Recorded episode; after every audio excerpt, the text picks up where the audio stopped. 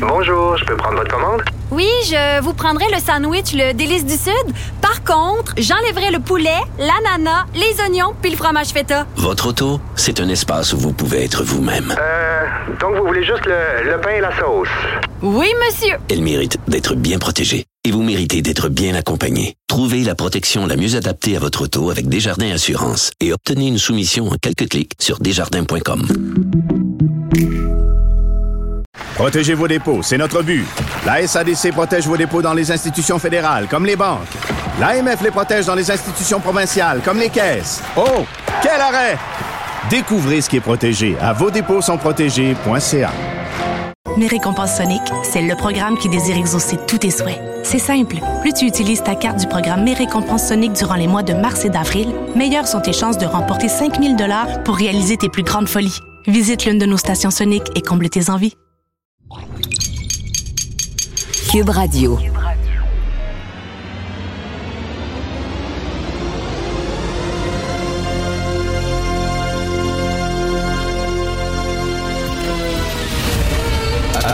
Attention, cette émission est laissée à la discrétion de l'auditeur. Les propos et les opinions peuvent choquer. Peuvent choquer. Oreilles sensibles s'abstenir. Richard Martineau. Martino. Un animateur pas comme les autres. Richard Martineau. Cube Radio. Bonjour, bon lundi, merci d'écouter Cube Radio. Écoutez, j'attire votre attention aujourd'hui, si vous lisez le Journal de Montréal, sur la chronique de ma- mon amoureuse Sophie Durocher, qui écrit sur le livre d'Élise Gravel. Élise Gravel, vous savez, elle a écrit un livre sur l'identité de genre. Le livre avait été censuré dans certaines écoles aux États-Unis. L'Assemblée nationale au Québec s'était levée euh, en disant euh, nous dénonçons cette censure-là. Donc, ce livre-là est utilisé dans les écoles québécoises pour parler d'identité de genre. Et là, ben, il y a des gens qui disent, vous savez, on ne fait pas du prosélytisme. Euh, on ne fait pas de l'idéologie. Euh, ce qu'on enseigne, c'est d'être ouvert d'être tolérant vis-à-vis des gens qui sont différents. Ça, j'ai pas de problème avec ça. Mais Sophie, euh, elle a acheté le livre, elle l'a lu, puis c'est pas rien que ça. On dit aux enfants, euh, vous savez, tu peux être un gars, tu peux être une fille, tu peux changer de sexe, tu peux être les deux en même temps, etc., à des enfants qui sont très jeunes. Je veux dire, ça, c'est de l'idéologie qu'on enfonce. On leur dit, ben finalement, le sexe, on parle hein, de sexe qui est donné à la naissance. Non, non, le sexe est constaté à la naissance. Il n'est pas donné. Donc, euh, c'est vraiment de l'idéologie, mais ce qui m'énerve dans ce livre-là, puis c'est un livre euh, vraiment qui vise les enfants, c'est-à-dire il y a des dessins, puis des petits textes, puis des dessins. Puis là, on dit, vous savez, dans certains pays, dans certains pays, euh, on refuse que des hommes aiment des hommes, puis que des femmes aiment des femmes. Tu sais, on refuse, on est très dur envers les minorités sexuelles dans certains pays. Et là, tu vois un monsieur qui est blanc, et là, qui fait avec son petit doigt, puis il est très méchant, puis il regarde un enfant, puis il dit euh, Les hommes, il faut que ça sorte avec des femmes, puis les femmes avec des hommes. Puis là, il est très méchant. C'est parce que les pays qui ont les lois les plus dures et les plus répressives envers les minorités sexuelles, ben, c'est pas des pays blancs. C'est pas des pays occidentaux. C'est des pays musulmans. C'est là, c'est en, Iran, entre autres, hein, où on pend des fois des homosexuels, on te fout en prison. C'est en Arabie saoudite, c'est dans, dans ces pays-là, c'est au Soudan. C'est, mais là, on met, parce qu'on ne veut pas euh, stigmatiser une population, fait qu'on va mettre un blanc en disant c'est épouvantable, mais nommez-moi un pays européen où ils ont des lois hyper répressives envers les homosexuels. Il y en a très peu. Très, très peu, sinon presque pas. Alors qu'en Afrique, t'en as beaucoup de pays, au Moyen-Orient, t'en as beaucoup de pays, mais là, tu sais, c'est tout le temps qu'on veut le méchant, il va être blanc. Puis là, après ça, il y a une autre page, puis on dit, là, ben, il y a des familles aimantes aussi, puis là, tu toutes sortes de familles, puis tu une famille avec une, une femme voilée, là. Puis, euh, ben oui, les, oui, les, rigoristes musulmans sont très, très ouverts envers les minorités euh, sexuelles. Ben oui, ben oui. C'est tout le temps l'affaire quand on veut montrer des méchants, ah, ça va être des blancs. Ces gens-là, de ces pays-là, ils viennent ici. Ils cognent à notre porte. Acceptez-nous parce que chez vous, on est libre. Chez vous, on est bien. Rappelez-vous la manifestation qu'on a vue où il y avait un membre des minorités LGBT qui gueulait après une femme voilée puis qui disait c'est à cause de gens comme vous j'ai quitté mon pays, je suis venu ici parce qu'ici je suis libre. Est-ce qu'on devrait des fois saluer l'Occident, se péter les bretelles et dire regardez en Occident, en Europe, on est on est libre? Non quand on met dans un livre pour les enfants les méchants qui sont contre les gays puis qui sont contre les trans, ben ça va être des blancs. C'est ça, tout le temps, tout le temps. Et ça, après ça, c'est pas de l'idéologie. Ben non, c'est pas de l'idéologie. Ben oui. Voyons donc.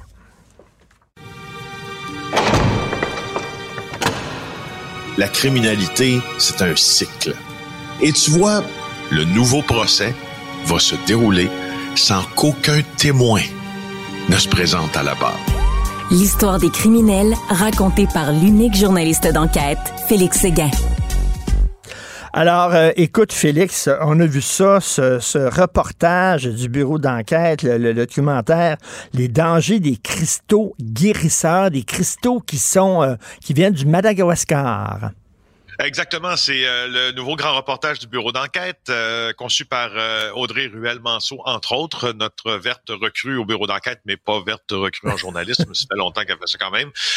écoute, elle a fait, fait un bon voyage là parce que elle s'est intéressée d'abord sur le terme mettons, mettons ça plus plus largement parlé les affaires de croissance personnelle, Richard. Hein, ça, c'est, parce que les cristaux, les cristaux guérisseurs, pour moi, en tout cas, ça fait partie de ça. Tu sais, ces cristaux là, guérisseurs, là, ce sont euh, ce qu'on ce qu'on nous propose là à très fort prix, euh, des pierres là, tu sais, qui qui qui euh, qui finalement là font, font on leur promet mille vertus à ces pierres-là. mais il semble qu'elles vont nous guérir d'à peu près tout. Ben oui. Et là, ben, on a décidé d'aller voir où était, où on s'approvisionnait de ces, euh, ces fameuses pierres pour faire ce que l'on appelle de la lithothérapie. Euh, ben, c'est entre autres à Madagascar où Audrey euh, s'est rendue.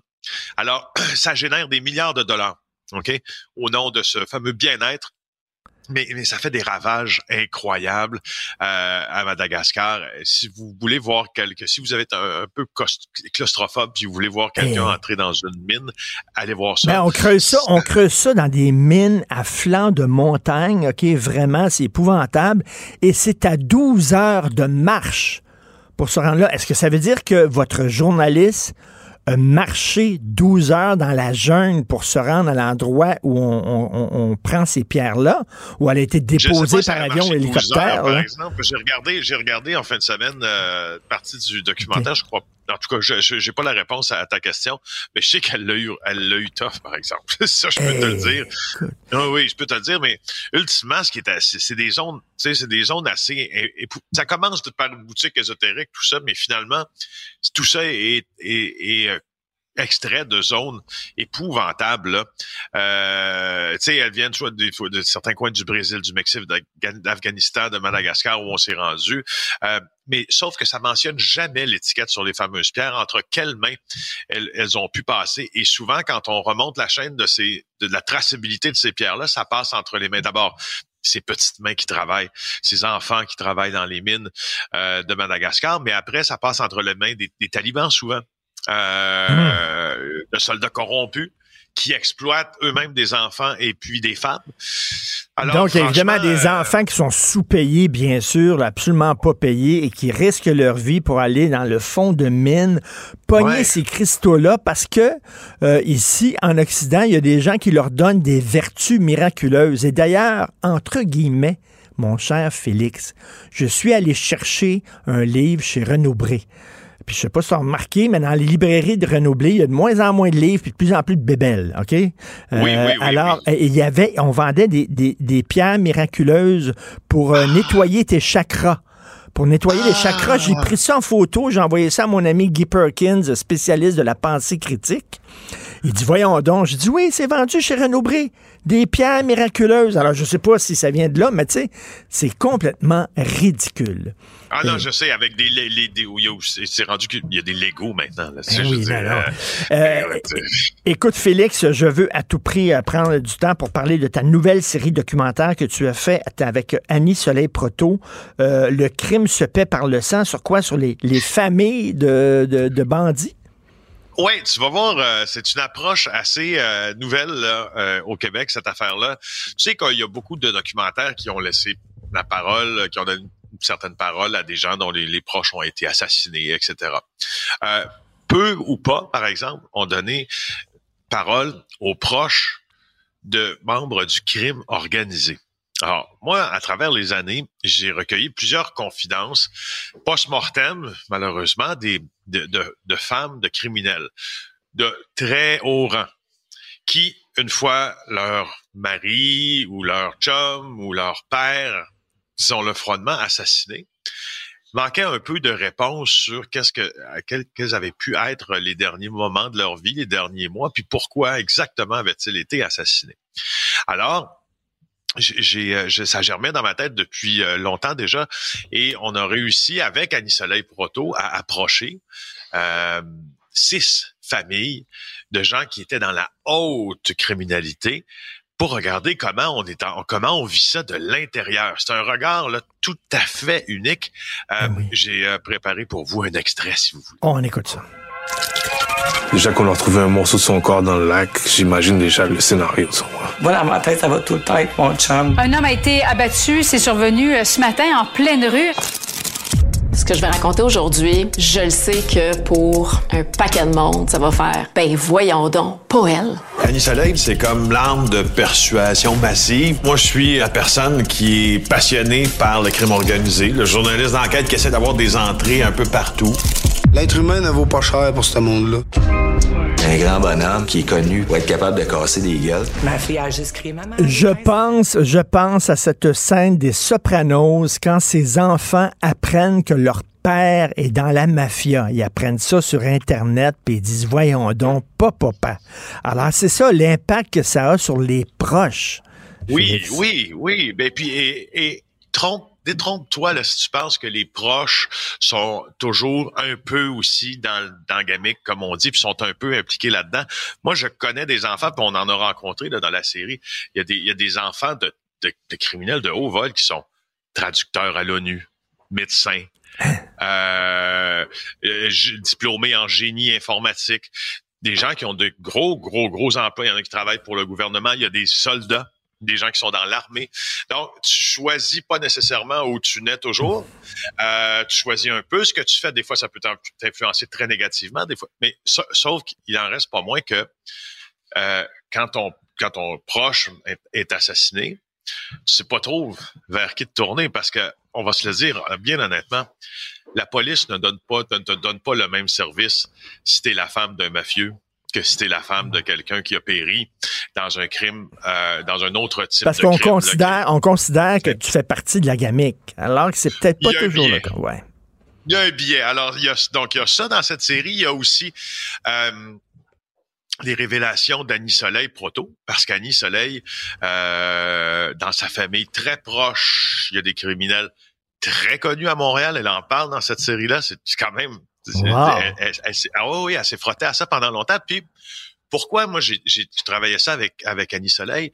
D'abord parce que je l'aime bien, c'est une amie, c'est une fille qui est hyper méticuleuse et qui travaille beaucoup.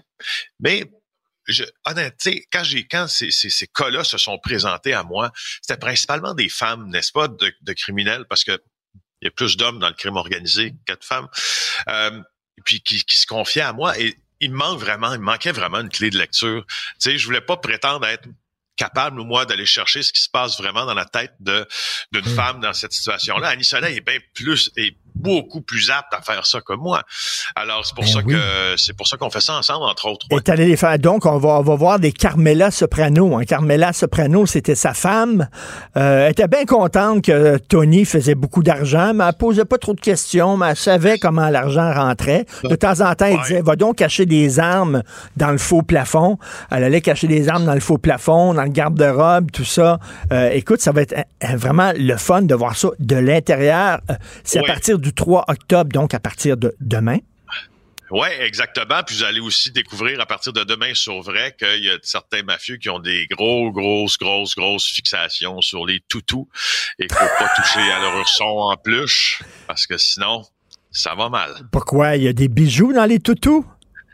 Non, il n'y a pas de bijoux. Il y a vraiment un, un mafieux là, très, très violent que lui, il a une collection de toutous. Puis si tu don't fuck around, tu comprends? Touche pas à son toutou, ne Touche place pas à son son toutou.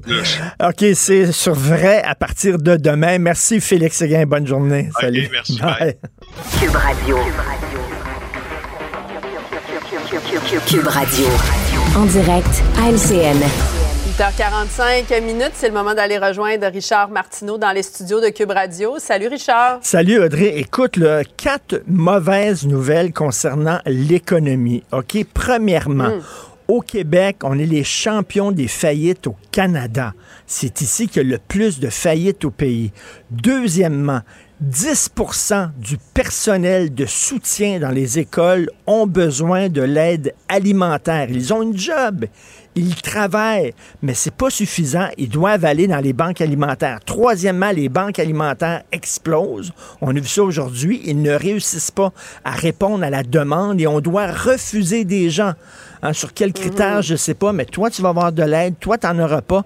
C'est la première fois en 37 Des choix ans. déchirants. Des choix déchirants. Ça ne va pas très bien. Et quatrièmement, ben, tu as vu ce sondage-là, les Québécois Ouais. sont de plus en plus stressés.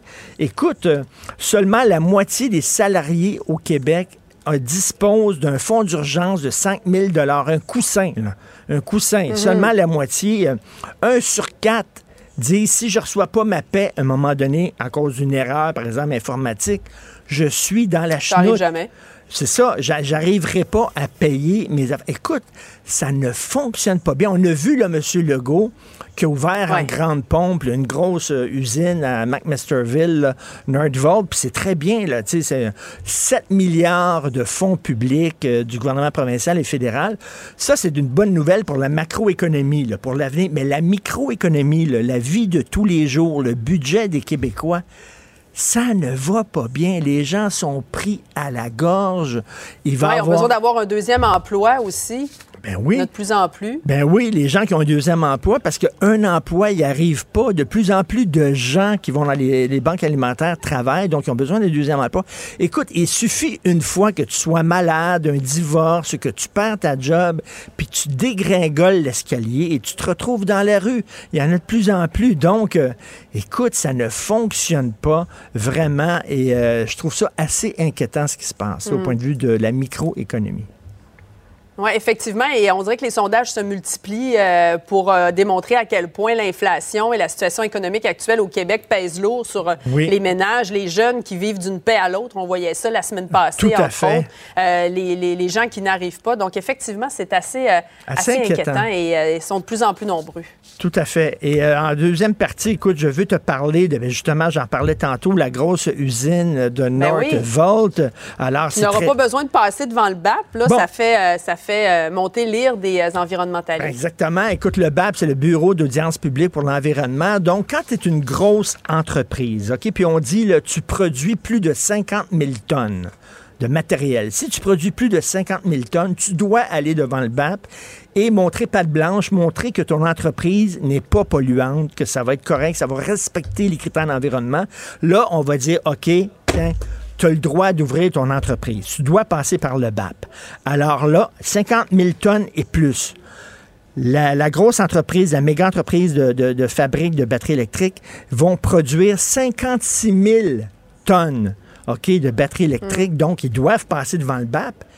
On a changé les critères. On a dit non, non, non, c'est pas à partir de 50 000, c'est à partir de 60 000. Attends une minute, là, M. Fitzgibbon dit il n'y a pas de lien entre les deux. Attends une minute, vraiment, là, vous rire de moi. On a changé les critères pour pouvoir. Donc, il y a deux critères. C'est-à-dire qu'il y a des entreprises, à cause qu'il y a une raison d'État, que c'est très important pour l'économie, eux autres n'ont pas besoin de passer devant le BAP. Puis il y a d'autres entreprises qu'eux autres doivent prouver qu'ils ne sont pas polluants pour avoir le feu vert écoute, c'est vraiment une injustice. Là. Non seulement ça suscite, comme tu dis, la collage chez les environnementalistes, mais aussi chez, chez certaines personnes du milieu des affaires en disant pourquoi eux autres, ils ont un passe-droit, puis nous autres, on n'en a pas? Soit on a un BAP et tout le monde doit passer par là, soit on n'en a pas. Mais là, de changer les critères à la dernière minute pour permettre à cette Mm. entreprise-là d'ouvrir ses portes, mettons, c'est assez fort de café. Merci. Deux poids, deux mesures dans certains, Tout à fait. dans certains secteurs. Tout à fait. Merci beaucoup, Richard. Merci beaucoup, André. Bonne journée. Bye. Bonne journée. J'accepte avec, euh, avec fierté la direction, les commandes. Non, non, pas les commandes. Votre maison, c'est un espace où vous pouvez être vous-même. J'accepte d'être l'entraîneur-chef des Orignaux Atomes 2B de l'école. Mon amour, moins fort, la petite dame. excuse, excuse. Tu parles à qui? Elle mérite d'être bien protégée. Et vous méritez d'être bien accompagné. Trouvez la protection la mieux adaptée à votre maison avec Desjardins Assurance et obtenez une soumission en quelques clics sur desjardins.com. Protégez vos dépôts, c'est notre but. La SADC protège vos dépôts dans les institutions fédérales, comme les banques. L'AMF les protège dans les institutions provinciales, comme les caisses. Oh, quel arrêt! Découvrez ce qui est protégé à vos dépôts sont protégés.ca. Mes récompenses Sonic, c'est le programme qui désire exaucer tous tes souhaits. C'est simple. Plus tu utilises ta carte du programme Mes récompenses Sonic durant les mois de mars et d'avril, meilleures sont tes chances de remporter 5000 dollars pour réaliser tes plus grandes folies. Visite l'une de nos stations Sonic et comble tes envies. Martino. Sa vulgarisation est d'une grande clarté. La controverse adore Richard. C'est comme ça.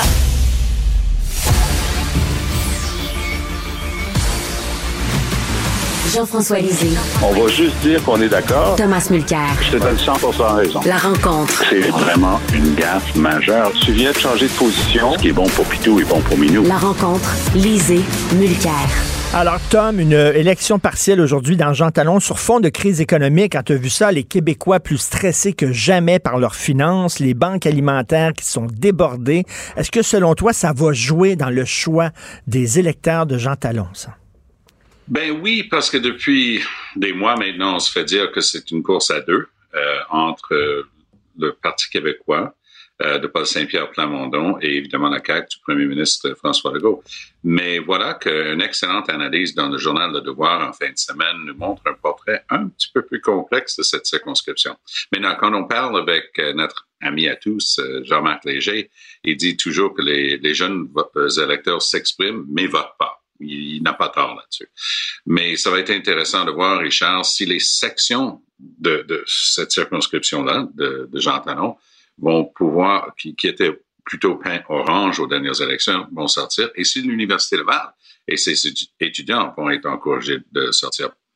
Une élection partielle avec 35% de participation, c'est considéré une bonne participation, mais on a déjà 20% des votes dans, dans l'urne parce qu'il y a eu un, un vote par anticipation assez euh, costaud, merci. Alors, j'ai hâte de voir. On, on, on, on respecte tous euh, Léger, mais Léger a donné un 10% d'avance pour le Parti québécois dans la grande région de la capitale nationale, mais n'a jamais sondé dans Jean Talon.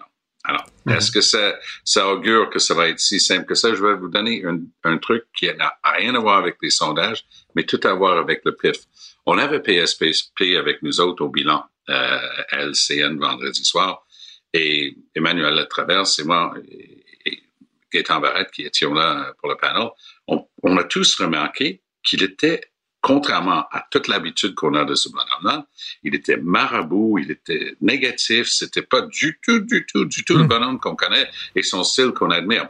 Moi, mon pif décodait ça comme, hop, là, peut-être sur le perron de porte, ça se passe passe pas aussi bien que, que Jean, euh, Jean-Marc Léger le prédisait. Jean-François, est-ce que QS et le PQ font se diviser les votes et la CAQ va passer entre les deux? Ça me surprendrait énormément euh, parce que euh, les indications, enfin, il y a deux sondages qui ont été faits en début et en fin de campagne par euh, Léger pour le PQ en début de campagne qui montrait que le PQ avait deux points d'avance et par une petite firme qui s'appelle Zoom en fin de campagne qui montrait six points d'avance pour le PQ. Euh, ça ne veut pas dire que ça va être ça parce que justement, dans une partielle, comme le dit Tom, euh, le taux de participation euh, n'est pas celui représenté par un sondage, donc il peut y avoir des distorsions très fortes sur la sortie de vote. Moi, ce qu'on me dit, c'est que les, deux extrêmes de la pyramide des âges ont, des comportements différents dans, cette élection-là. D'abord, pour les jeunes, euh, c'est vrai que normalement, euh, le, QS a 35% du vote de moins de 35 ans, ce qui est considérable. Ça veut quand même dire que 65% des jeunes ne votent pas QS, mais c'est eux qui sont en avance, qui ont le plus gros, la pluralité du vote des jeunes. Et c'est très important qu'ils fassent sortir le vote dans le Cégep et dans l'Université Laval.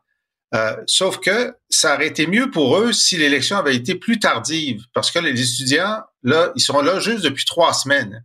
Alors, ça pose un problème d'organisation. Les étudiants sont, sont, en rentrée, ils sont pas euh, en vitesse de croisière, donc ouverts à la mobilisation politique. Pour les vieux, ben, les vieux, eux autres, sont pas partis dans le sud. Ils sont là, ils ont juste ça à faire. Alors, on sait qu'aux, dernières élections, en 2018, la prime à l'urne que euh, l'ancien chef de Tom, euh, Robert Bourassa, mentionnait constamment, la prime à l'urne, c'était les aînés qui répondent pas aux sondeurs ou qui leur disent rien d'intéressant et qui, à la fin, votaient libéral. La prime à l'urne est passée à la CAQ en 2018 et elle est passée à la CAQ aussi en 2022. Là, est-ce que, parce qu'une partie de ces vieux-là, c'est des vieux nationalistes qui étaient du vote aussi euh, du PQ, est-ce que le PQ a réussi à retrouver une partie du vote aîné, donc de plus de 60 ans, disons, euh, jeunes retraités euh, ou, euh, ou retraités travaillants. Et puis la question, c'est est-ce que l'élection va être gagnée par les vieux péquistes ou par les vieux caquistes? Et, et, Tom, euh, ben on sait que Jean Talon, c'est dans la région de Québec. Est-ce qu'il y a le fantôme du troisième lien qui, euh, qui plane au-dessus de cette élection-là? J'ai pu parler avec des organisateurs et des candidats, et je peux juste dire que c'est à peu près absent euh, hmm. lorsqu'on cogne à la porte. Euh, c'est peine perdue d'essayer de fouetter ce cheval mort Beaucoup de gens étaient opposés. On a tendance à oublier ça. Pas tout le monde dans la région de Québec était pour. En plus, il y a beaucoup de gens qui avaient assez d'expérience pour caller bullshit sur l'affaire depuis le début. Et les explications de Legault ont ni queue ni. Et, de, et de Geneviève Guilbeault, ça n'a aucun bon sens. Ils disent, oh, ben non, la situation, on ne doit pas s'excuser de vous avoir menti parce que la situation avait changé avec la pandémie. Il y avait beaucoup moins de monde sur la route. Oui. L'achalandage sur les ponts est exactement là où il était avant, avant la pandémie. Donc, c'est une excuse qui est un bullshit total. J'ai jamais eu de projet pour le troisième lien. Il n'y en a pas plus aujourd'hui. Et tu as vu, Tom, vu, Tom, il sortait les chiffres du pont de Québec et non du pont Pierre-Laporte euh, pour justifier ah. leur décision. C'est n'importe quoi. Là. C'était du grand n'importe quoi. Moi, j'ai appelé ça dans un article que j'ai écrit un mensonge d'État. Ça, c'est un mensonge érigé en système. Mais, à ta question, est-ce que ça va avoir une influence? Peut-être un, un couple de pourcents. Mais je pense que pour le commun des mortels, encore un politicien qui nous a rempli. Mais, mais, mais, Tom, mais Tom une, partielle, c'est parfait pour lancer un message au gouvernement. Puis les Québécois regardent la situation au Québec. C'est pas génial. On est les champions des faillites au Canada. Tu le vois, les gens sont stressés. Euh, je veux dire, ça, serait... Ça serait l'occasion parfaite pour lancer un message au gouvernement en disant... Les gens vivent sur leur carte de crédit, ça c'est vrai. On est parmi les gens les plus endettés en Occident. Le, pays du G20, le Canada est, un des pires pour les, dettes des, ménages. Écoute, euh, la, famille moyenne vit d'un chèque de paie à l'autre. Puis à la fin du mois, on fait un paiement sur les cartes de crédit minimum obligatoire, puis on continue. Puis la petite marge que ça nous donne après des intérêts à 30 puis on, on s'en va le dépenser tout de suite sur la carte de crédit. C'est comme ça euh, ici au Canada. On achète à tempérament, euh, à crédit, tout, la voiture, les meubles, les électros, tout. Et oui, ça fait partie de notre mode de vie, mais quand ça va bien, c'est comme Trudeau. Les, quand, 2015, il nous a battus au NPD, puis les conservateurs, il est au pouvoir, il a dit, je vais faire des petits, petits, déficits. Avant que la pandémie ne frappe, il avait déjà fait 100 milliards de déficits additionnels sur le dos des générations futures. Il dit, c'est pas grave, de loin, de l'argent est tellement bas, les taux d'intérêt sont à leur plus bas historique. Les gens lui tapaient sur son épaule et disaient, hey, Coco, t'as jamais remarqué que ça change, ça, les taux d'intérêt? Ah, ça me, me tente pas de discuter de, de, politique fiscale en ce moment. Mais la politique fiscale est en train de rattraper Trudeau. Legault a eu le bon sens et le, le, le flair de politicien d'envoyer des chèques. Les gens ont eu des chèques. Ça a généré plus d'inflation, évidemment, parce qu'il y avait plus d'argent qui courait moins bien. Mais les gens pouvaient dire, au moins, Legault m'a envoyé des chèques.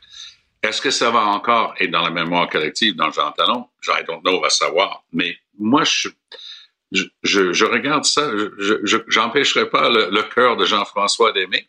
Euh, j'ai pas de cheval dans ce bataille-là, même si j'ai pu parler avec l'excellente candidate libérale. Si les libéraux font 10% je vais être très content pour eux autres, parce que la manière que c'est parti-là, selon les sondages, ça va être plus bas que ça. c'est dommage parce que c'est une candidate qui avait toutes sortes de possibilités. Ben, c'est ça, Jean-François. Jean-François, dans, dans, une partielle, est-ce qu'on vote pour un parti ou on vote pour le candidat? Parce qu'on dit que la candidate de la CAQ, elle est très aimée, elle est très connue, etc. Est-ce que c'est le candidat qui, est qui importe ou c'est plus le parti? Bon, c'est toujours le parti et le gouvernement en, en place. On, on, se pose une question sur le gouvernement en place, puis on se pose la question, est-ce qu'on va aller voter? Est-ce qu'on est assez motivé pour ou contre le gouvernement en place pour se déplacer alors que l'avenir de la nation n'est pas en jeu. Hein? Euh, et donc, la motivation est, est, très importante. Et souvent, la motivation d'être fâché est plus forte que la motivation d'être satisfait, même si le taux de satisfaction de la, de la CAQ est toujours euh, en zone majoritaire, c'est à peu près 50-50, ça a baissé un peu, mais ils sont très, très élevés. Euh, pourquoi, pourquoi appeler à une émission de télé pour dire on aime votre émission? On appelle plus pour dire on n'est pas content de votre émission parce que euh, la colère est plus porteuse que, que la joie la plupart du temps. Alors, donc ça va être ça. Les candidats. Euh, oui, vas-y. Vas-y, Tam. Un petit, un petit détail de, vous avez sans doute remarqué la semaine dernière. Moi, j'ai jamais compris pourquoi le Legault se hâtait pour, pour déclencher cette élection partielle. Mais quand j'ai vu le panorama de la plus grosse annonce industriel de l'histoire du Québec la semaine dernière, je me suis dit, tiens, voilà le genre de choses qui permet aux gens de dire, ah, c'est vrai qu'il est bon euh, avec l'économie, ce monsieur Legault. Et puis, ce fait du Québec, bon, il y a des petits travers, mais quand même, il a bien fait ça. Moi, moi je pense que c'est le branding. C'était pas du hasard, cette, cette date-là. Ouais. Il connaissait cette date-là depuis un petit bout de temps. Donc, euh, bon, c'est une, une hypothèse qui est, qui est raisonnable. Mais moi, ce que j'ai trouvé dans la communication de la CAC complètement désastreuse la semaine dernière, c'est d'une part, donc, M. Legault, questionné sur le troisième lien, a dit des choses plus fausses que d'habitude sur euh, le trafic sur les deux ponts. Et là, Rémi Nadeau, une page complète dans le Journal de Québec, ça c'est le journal le plus lu à Québec, à l'avant-veille d'une élection, qui dit, c'est un menteur. Il nous ment encore plus que d'habitude. Donc ça, c'est pas fameux. Et la deuxième chose, c'est que hier, sur euh, les réseaux sociaux, il y a un génie de la CAQ qui a dit, euh, là, notre candidate, cette fois-ci, elle vous lâchera pas. Quelle bonne idée de rappeler aux électeurs que la dernière candidate de la CAQ vous a lâché. C'est pour ça qu'on est en train de dépenser 600 000 dollars parce qu'on a une lâcheuse de la CAQ. Alors là, bravo. Là, je leur donne l'étoile la semaine. Euh, Mais pour revenir à, l'autre candidate, la, candidate de, la CAQ cette fois-ci, euh, Madame Chouari, euh, le nom de famille est super bien connu. Son père, Paul Chouari, était le maire. Elle, a toutes sortes d'atouts et d'études et, d'expériences à, à, son actif. Je lui enlève rien. Mais ça aide quand ton père a aussi été le maire de Sillery, extrêmement aimé et prisé par tout le monde. Soit dit en passant, j'étais vraiment impressionné parce qu'elle a repris du service Margaret DeLille, qui était hmm. députée de la mairesse de Sillery, très aimée aussi, hmm. députée de la place, ministre. Elle était là avec la candidate libérale. Mais une partie, justement, des, des personnes les, les plus âgées avec la température joue quoi là ou non. À l'automne, là, quand tu as une journée pourrie, on a eu une élection en 98, c'était beau à matinée, en après-midi, c'était pourri. On n'était pas capable de sortir les personnes âgées, même si on a fait des conduire. Non, non, je sors pas, il fait pas bon. Alors, une belle journée comme aujourd'hui, ça va jouer pour sortir un peu plus fortement euh, la, le vote des, oui, des personnes âgées. Jean-François? Alors donc, quand on regarde les résultats, puis on en parlera demain matin, je suis pas mal sûr qu'on va revenir là-dessus demain matin qu'est-ce qu'on va regarder? On va regarder qui gagne, évidemment. Gagner, c'est gagner. Hein, c'est toujours gagner. Bon. Mais si la CAQ l'emporte avec la peau des dents, on va dire c'est quand même un signal. C'est quand même un signal parce que leur majorité a fondu. Jean-François, si oui. oui. Ouais. Si le PQ l'emporte avec n'importe quel, ben, plus la marge est forte, plus le signal est fort sur le retour du PQ. Mais même si si s'ils le perdent par la peau des dents, on va dire ben c'est quand même dans une circonscription qu'ils n'ont jamais eu, c'est quand même un signe de progrès.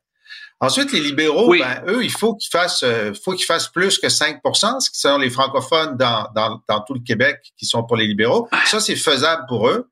Maintenant, pour GND, qui est pas dans sa meilleure année là, depuis l'élection de l'an dernier, il faut qu'il fasse un meilleur score que la dernière fois. Et ça, c'est pas certain. C'est pas certain. Ça, ça, dépend, comme on disait des jeunes. Mais le, signal que j'entends le plus de la part des gens avec qui j'ai parlé, c'est les gens sont tannés d'avoir un logo à, 34% c'était ça les, les, plus récents chiffres. Ça, ça veut dire le tiers des gens avec lui en partant. Mhm. Ça veut dire deux tiers des gens veulent autre chose, mais le autre chose est complètement atomisé parmi les quatre mhm. partis. le, Parti libéral, le Parti québécois, les conservateurs, faut pas les oublier, et Québec solidaire. Donc, avec mhm. cette division de l'opposition, donc, avec leurs propres moyens, les électeurs risquent d'envoyer un signal fort. Organisez-vous, on veut autre chose, on veut une option contre la CAQ. Mais as-tu vu la publicité d'Éric de, Duhem? Éric Duhem fait sa publicité en disant les gens me disent euh, il faut se débarrasser de la CAQ, puis le PQ a le vent dans les voiles.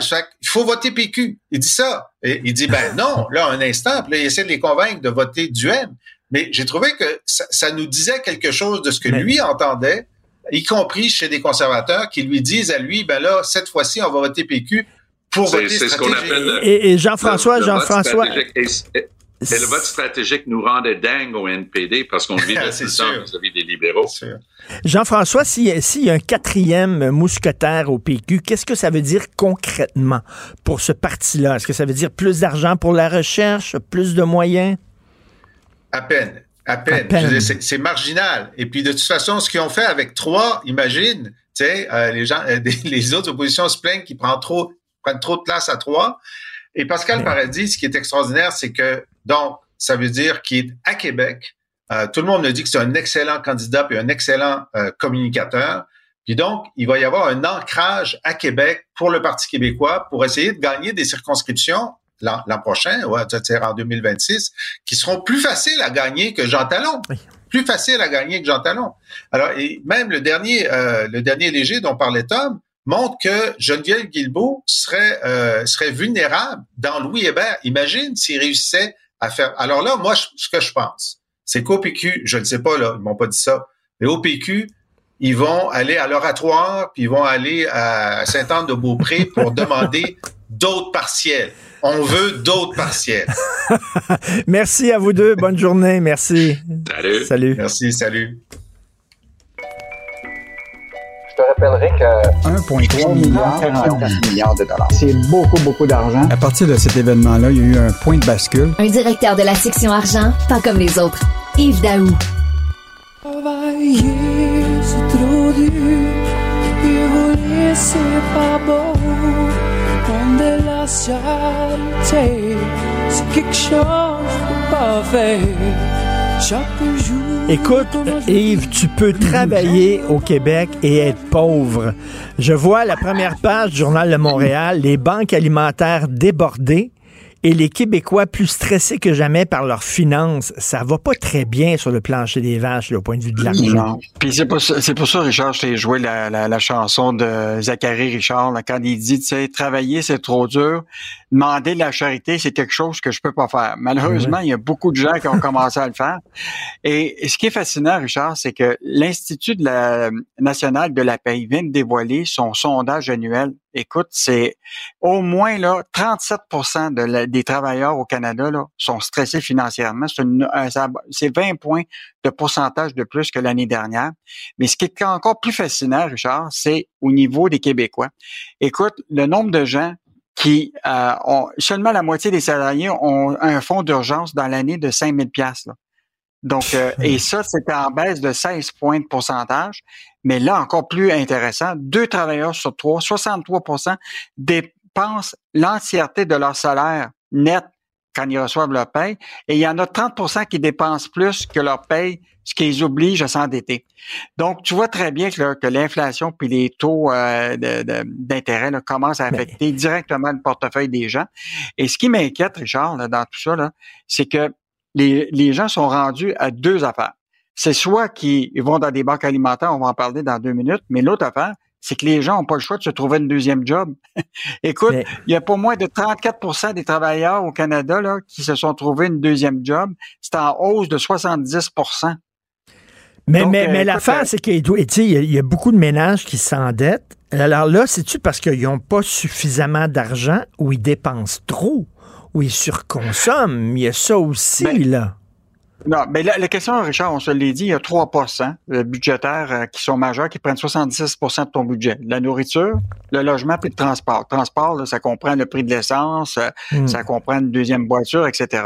Alors, quand ces trois postes-là sont affectés par l'inflation, par les taux d'intérêt, ok, c'est sûr que tout ce que tu avais prévu, ou des dépenses que tu faisais autres comme les loisirs, euh, l'Internet, les télécommunications, le divertissement, tout ça, c'est sûr que si tu veux maintenir ça, tu vas dépenser plus que ta paye. Mais, mais, mais, mais, Yves, c'est dommage à dire, mais va au stationnement de Carrefour Laval euh, le week-end, il est rempli.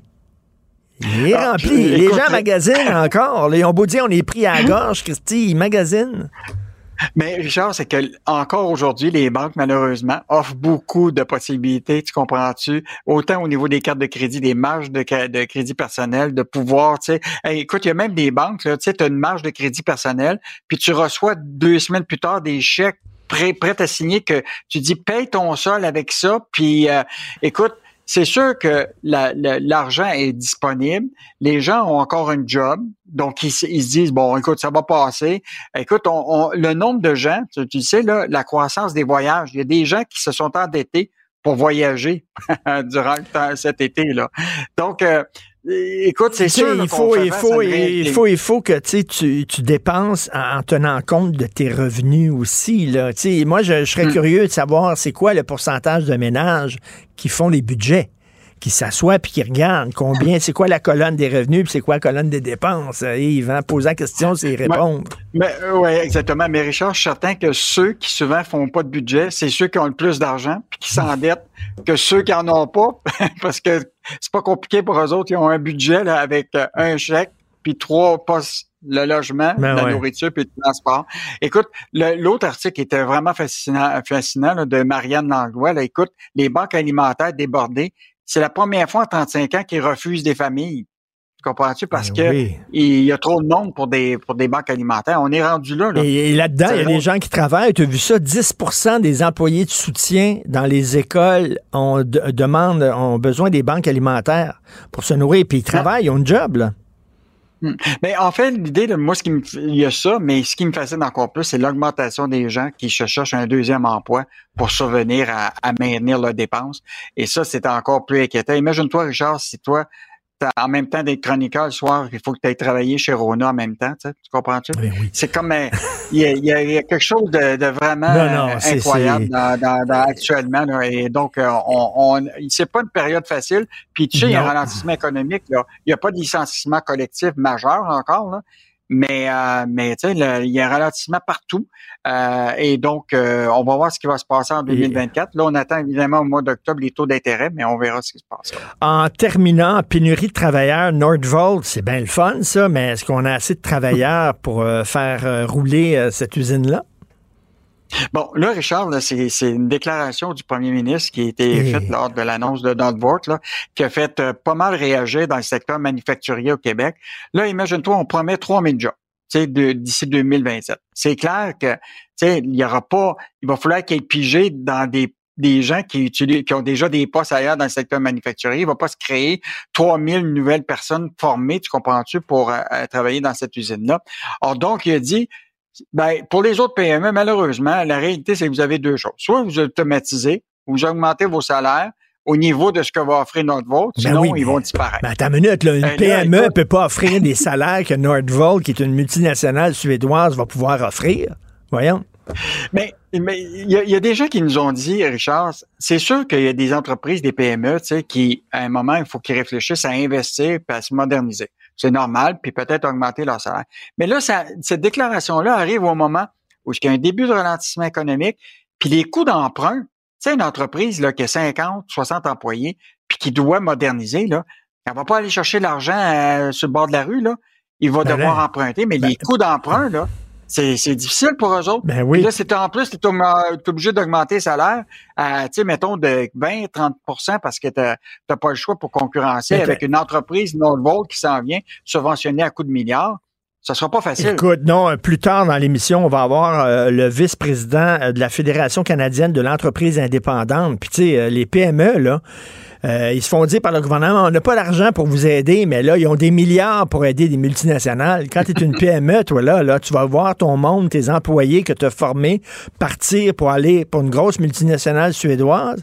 Tu te retrouves gros gens comme devant. Ils doivent, être, ils doivent vraiment être en furie, ces gens-là.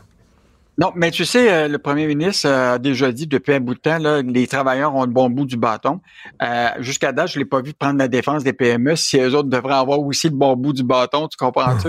Parce que la réalité, c'est que là, on se retrouve dans une situation où que les PME du Québec, oublie pas, là, c'est la, c'est 90% de l'économie, c'est des PME au Québec. Et euh, on peut pas les négliger. Puis dans le secteur manufacturier, promène-toi un peu partout au Québec. C'est toutes des petites usines en région, là, tu sais, qui a 10, 15, 20, 25 employés, 30 employés, qui travaillent très dur. Et là, les autres, ils voient les milliards arriver pour des multinationales, puis ils vont se faire concurrencer pour... Euh, c'est, pas drôle. Écoute, dans, le secteur de la construction, dans, le secteur de la construction, là, il y a même des compagnies de construction qui se font voler leurs électriciens par Hydro-Québec. On a écrit ça dernièrement, qui payent des bons salaires, mais là, ils se font concurrencer par des sociétés d'État. Écoute, c'est pas facile d'être un entrepreneur. Les temps sont durs pour les euh, PME. Merci beaucoup, Yves. Bonne journée. On se reparle demain. Salut. Salut. À demain. Salut. Youpi! Oui, bon, d'accord. Ouais, d'un côté, évidemment, bon communicateur, mais de l'autre côté, communiquer quoi au juste? Et pourtant... Un sociologue, pas comme les autres. Joseph Facal. Joseph, en ouverture d'émission, je parlais du livre d'Élise Gravel. Euh, écoute, euh, Sophie Durocher, ma compagne, écrit là-dessus. Tu sais, c'est un livre qui, euh, qui pour éduquer les enfants à la théorie du genre. Et là, dans le livre, on dit il y a des pays qui sont très méchants envers les minorités sexuelles, très, très méchants. Ils veulent pas que les hommes marient des hommes et les femmes marient des femmes. Et là, tu vois, c'est un homme blanc. Et l'homme blanc, il est comme ça, avec le doigt comme ça, puis il dit aux jeunes, là, on veut pas de gays, puis on veut pas de lesbiennes. Parce que c'est pas en Occident où il y a des lois répressives contre les minorités. C'est en Afrique puis au Moyen-Orient. Mais non, ils ont mis un homme blanc. Ben, écoute. Écoute, je suis pas étonné par ça. C'est la continuité euh, de ce qu'on voit depuis longtemps. Souviens-toi, Richard, au moment où euh, a commencé la controverse sur les cours de éthique et culture religieuse, alors, il y avait quelques fins finaux qui s'étaient amusés à aller voir les manuels scolaires. Et là aussi, dans le texte de ces manuels, même dans les photos de ces manuels, tu avais des représentations caricaturale. La jeune musulmane, elle était évidemment voilée, alors qu'on sait très bien que la majorité des femmes musulmanes ne sont pas voilées. Alors c'est toujours la même vieille rengaine qui, qui, qui se poursuit. Et lorsque des gens comme Sophie, toi, moi, Mathieu et d'autres, on s'insurge, ben, on est évidemment des parano, des réactionnaires ou des dinosaures. Marie-Louise Arsenault interviewait Jean-François Lisée hein, sur les ondes de Radio-Canada, puis elle dit, le wokisme, ça n'existe pas. Ah, c'est pas vrai. Ça pas. ben oui, d'accord. Euh, bon, le, déni totalement. Et, je te pose une question. C'est bizarre, hein? Les woke, ils disent, tu peux changer de sexe. Mais tu peux pas changer d'ethnie, par contre. Ça, c'est de l'appropriation. Mais l'ethnie, c'est culturel, le sexe, c'est biologique. Il me semble que c'est plus facile de changer d'identité ethnique que de changer d'identité biologique. Tu sais, la biologie, c'est dans tes gènes.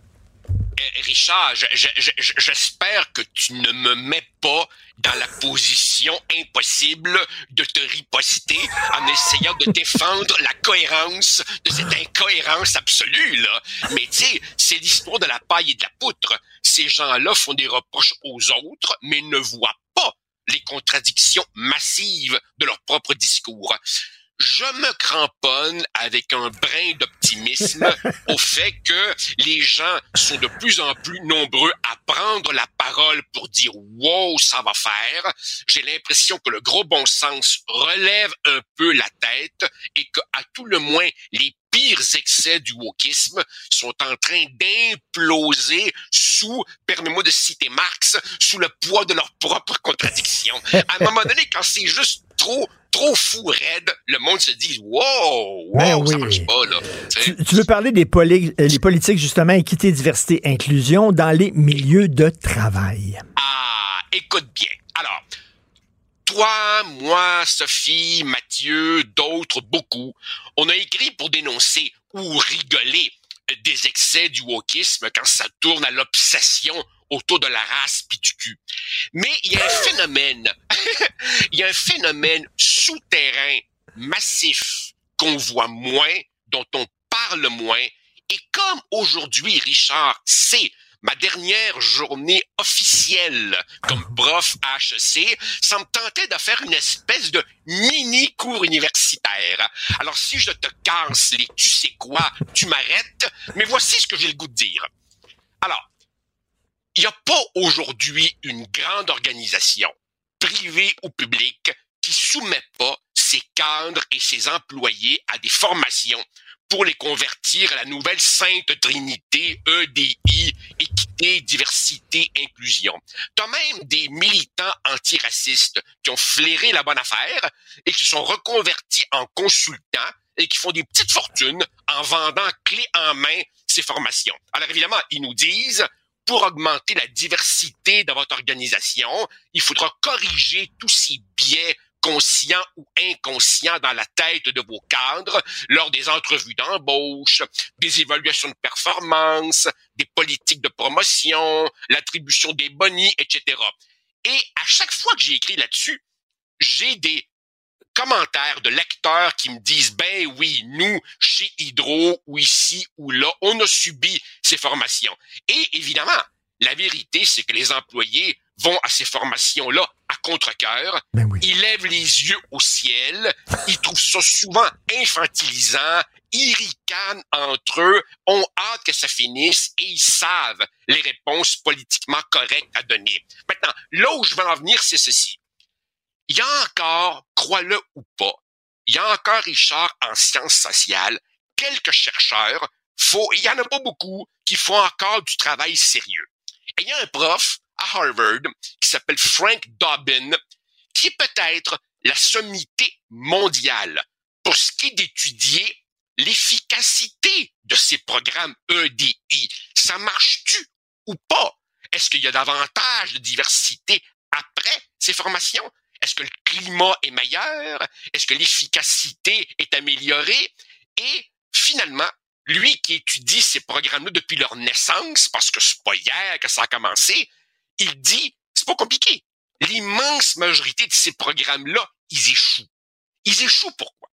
Ils échouent parce qu'ils vont à l'encontre de réalités psychologiques élémentaires. C'est-à-dire, si tu culpabilises quelqu'un et si tu veux le forcer faire ceci plutôt que cela, ben la personne va faire le contraire de façon cachée, juste pour réaffirmer son autonomie.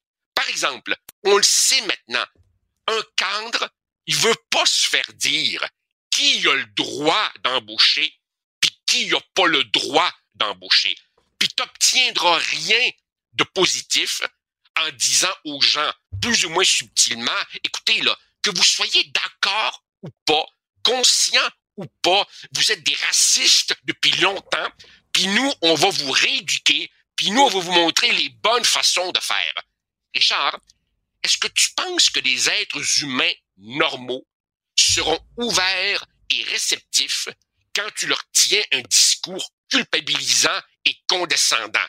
Au contraire, ils vont se braquer, ils vont devenir hostiles, ils vont se crisper, puis pire encore, pire encore, t'introduis dans ton organisation une espèce de culture de la duplicité parce que les employés savent maintenant les réponses politiquement corrects qui sont supposés donner. Mais, mais, euh, Joseph, je t'écoute en même temps. Euh, écoute, le, but de ces programmes de rééducation-là, c'est pas d'améliorer la situation sur le terrain. C'est pas ça. C'est de dire, l'entreprise veut dire, regardez comment nous autres, on est correct, on a ce genre de formation-là, on offre ça à nos employés, c'est tout. Richard, t'as pas.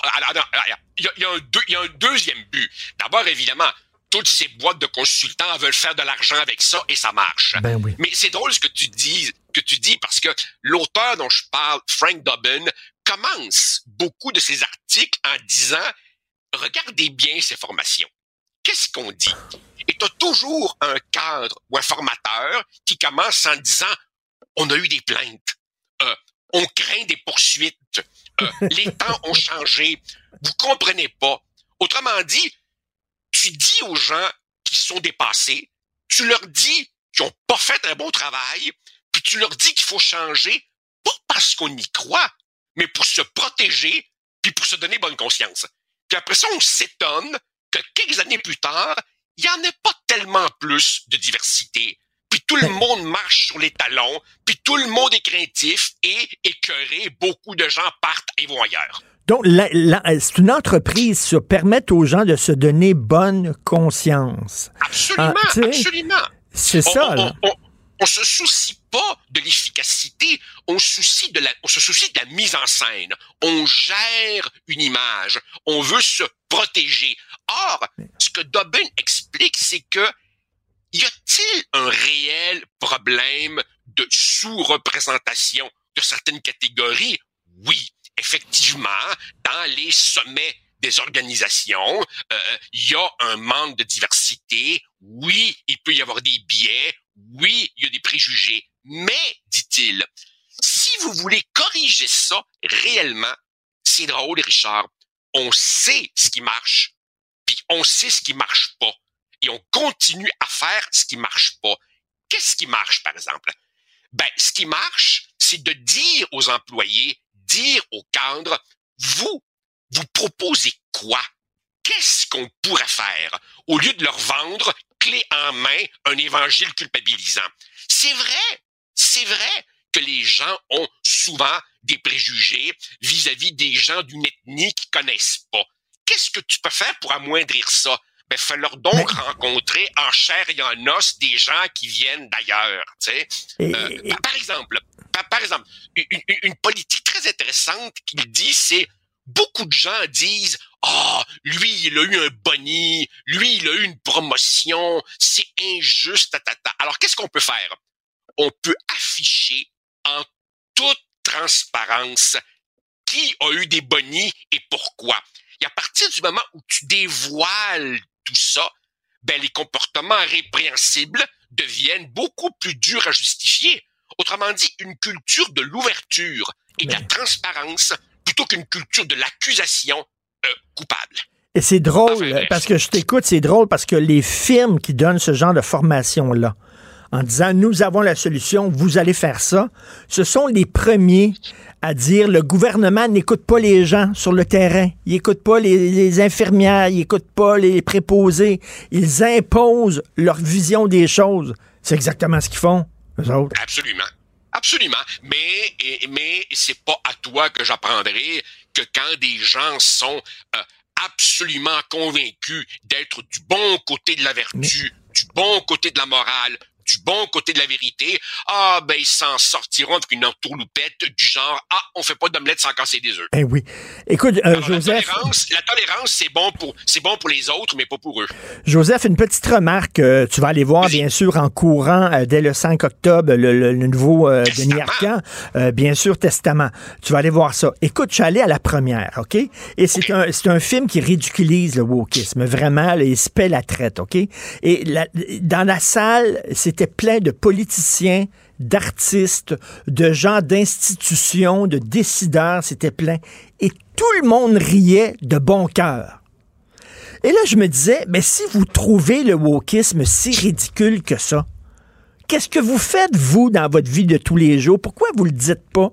Pourquoi c'est rien, moi, puis Joseph, puis Sophie, puis Mathieu, qu'on a cette responsabilité-là? Pourquoi vous, si vous trouvez ça aussi niaiseux que moi, puis aussi niaiseux que Denis pourquoi vous le dites pas?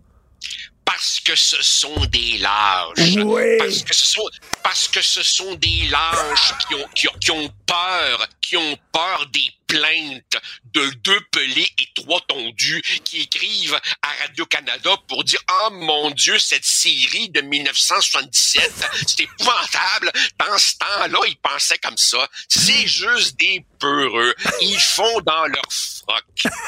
D'ailleurs, en passant, en passant, Richard, excuse-moi, je suis très, très jaloux de la capacité que toi et Sophie avez d'aller dans des grandes premières où vous foulez les tapis rouges, tandis que moi, je suis chez moi, dans le fond du bois, à regarder mes petits oiseaux dans mes mangeoires. Et, écoute, je, je, pense que j'aimerais euh, j'aimerais organiser un débat, tiens, si on peut, entre toi et Jean-François Lisée. Jean-François Lisée, j'ai parlé au téléphone hier, il a pas aimé ça, tout, lui, le Denis Arcand. Oh, ben, du ben, tout. Ben, écoute, c'est ben c'est, c'est, c'est bizarre que tu dis ça, parce que quand tu as commencé ta phrase, je me suis dit, un débat entre moi et Lisée, voyons donc, on est d'accord 99,9% du temps. Ah là, t'sais. Ah, il a pas aimé ça. Ah, il a pas aimé ça, il a trouvé ça superficiel, il a trouvé ça caricatural. Euh, écoute, euh, peut-être que tu vas Euh, c'est trouver ça. que- Ben, ben, écoute, j'ai pas vu le film, mais c'est une satire. La satire, par définition, est une caricature. Tu sais, pour que le message passe, il faut que tu noircisses un peu le trait. Mais bon, je réserve mon jugement. Euh, euh, j'ai pas vu le film. Euh, Jean-François a sur moi un. Euh, il l'a vu. Euh, je vais y... Tain, un, un autre VIP qui est passé à côté de moi, avant moi. moi, comme un cave, je vais devoir payer 12,95 avec mon popcorn. Joseph, donc demain, tu es un jeune retraité. Alors, je vais parler comme un biscuit chinois. Aujourd'hui est le premier jour du reste de ta vie, mon cher Ah, Joseph. oui, je, je- je sens déjà la sagesse qui tombe sur moi. Là. Bonne journée, salut. À demain. Merci, salut, Bye. bye. Merci, c'était vraiment délicieux. Vous reviendrez, là. Ah oui, vraiment, bye. vraiment bon. Merci. Faites attention Ah oui. autres. OK, salut, à la prochaine. Votre auto, c'est un espace où vous pouvez être vous-même. Hey, c'était pas mangeable comme repas. Elle mérite d'être bien protégée et vous méritez d'être bien accompagné. Trouvez la protection la mieux adaptée à votre auto avec Desjardins Assurance et obtenez une soumission en quelques clics sur desjardins.com.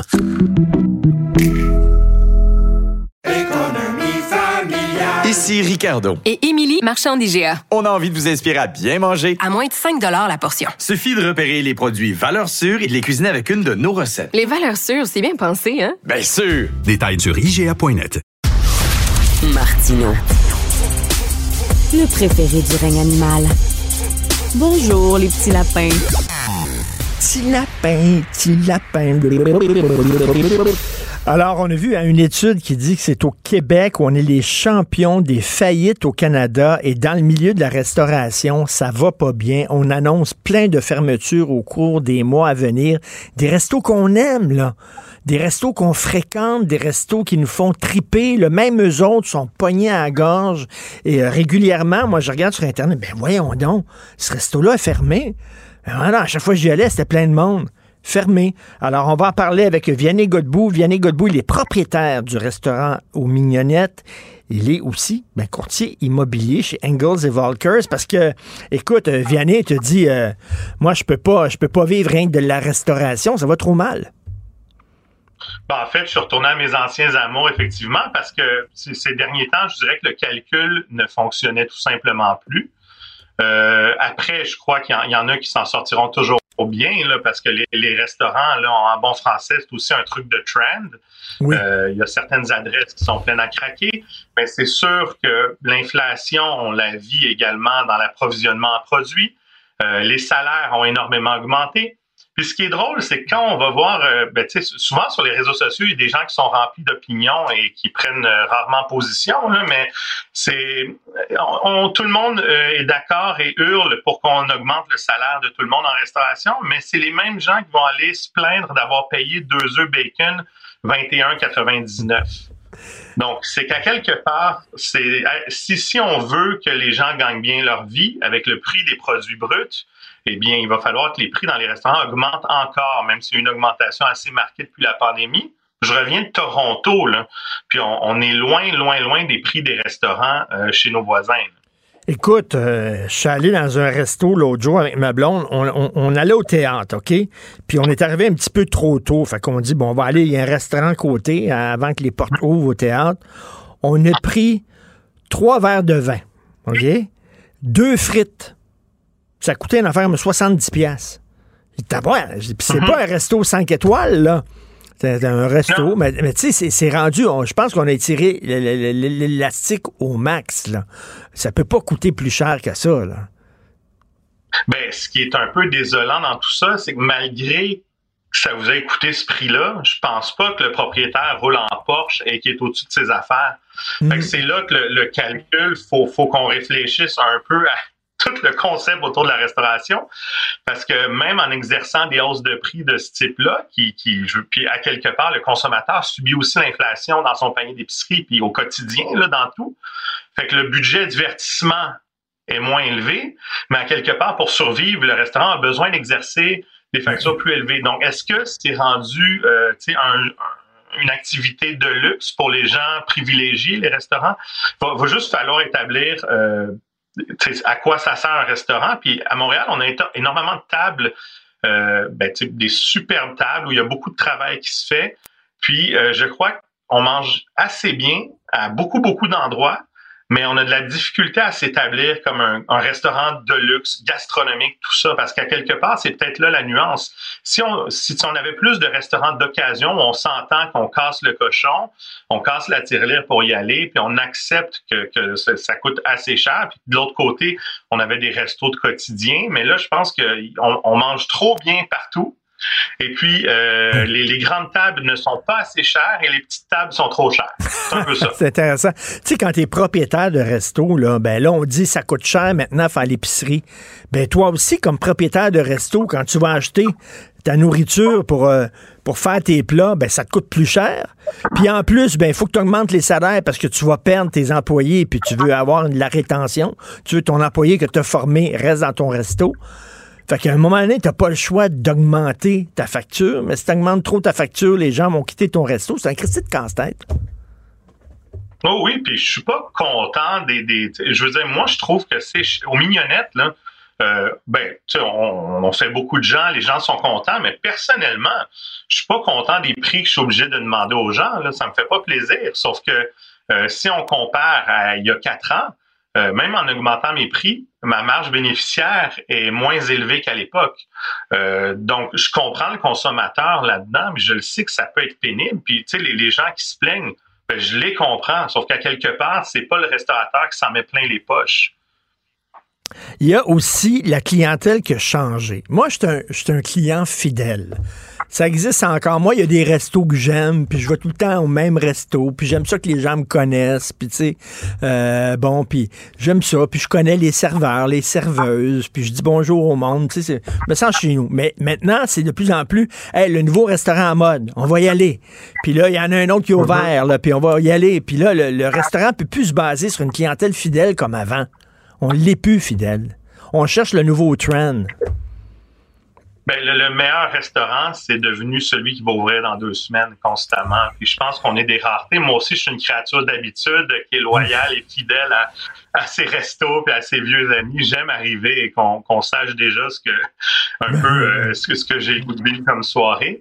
Euh, mais non, ce n'est plus ça. Je pense qu'il y a beaucoup de gens qui, qui aiment aller au restaurant pour euh, montrer qu'ils ont été au restaurant, ils aiment, euh, c'est, c'est, c'est the place to be. C'est un peu ça.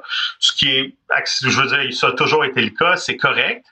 Mais là, c'est sûr que c'est, c'est drôle parce que les, les, ouvertures se multiplient au rythme, au même rythme que les fermetures. Puis on voit, je lisais que euh, ben, j'ai lu ça dans le devoir, je sais pas ce que ça vaut, mais bon, on va les croire pour ce coup-ci. 3666 fermetures de restaurants depuis euh, avril 2000. Ben ça, c'est sorti en avril 2022. il y a encore plus de nouvelles fermetures, mais c'est immense. Là. Puis, tu sais, on voit des grandes tables. Tu sais, Maison Publique qui a fermé récemment.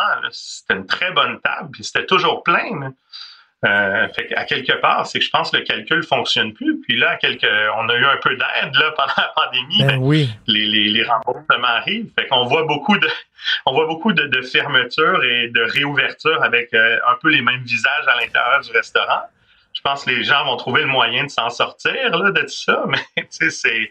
Mais, euh, mais écoute, je lève mon chapeau aux gens qui continuent, envers et contre tout, de, travailler dans le milieu de la restauration, d'ouvrir des restaurants puis des, des, gérer parce que, comme tu dis, ah, parce qu'on voit des chefs vedettes qui sortent des livres régulièrement, puis tout ça, on pense qu'ils ont toutes des émissions de télévision, puis ils roulent tout sur l'art.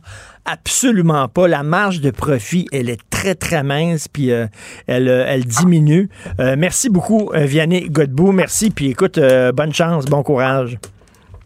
Merci, merci salut, beaucoup. Salut. Maxime Delan.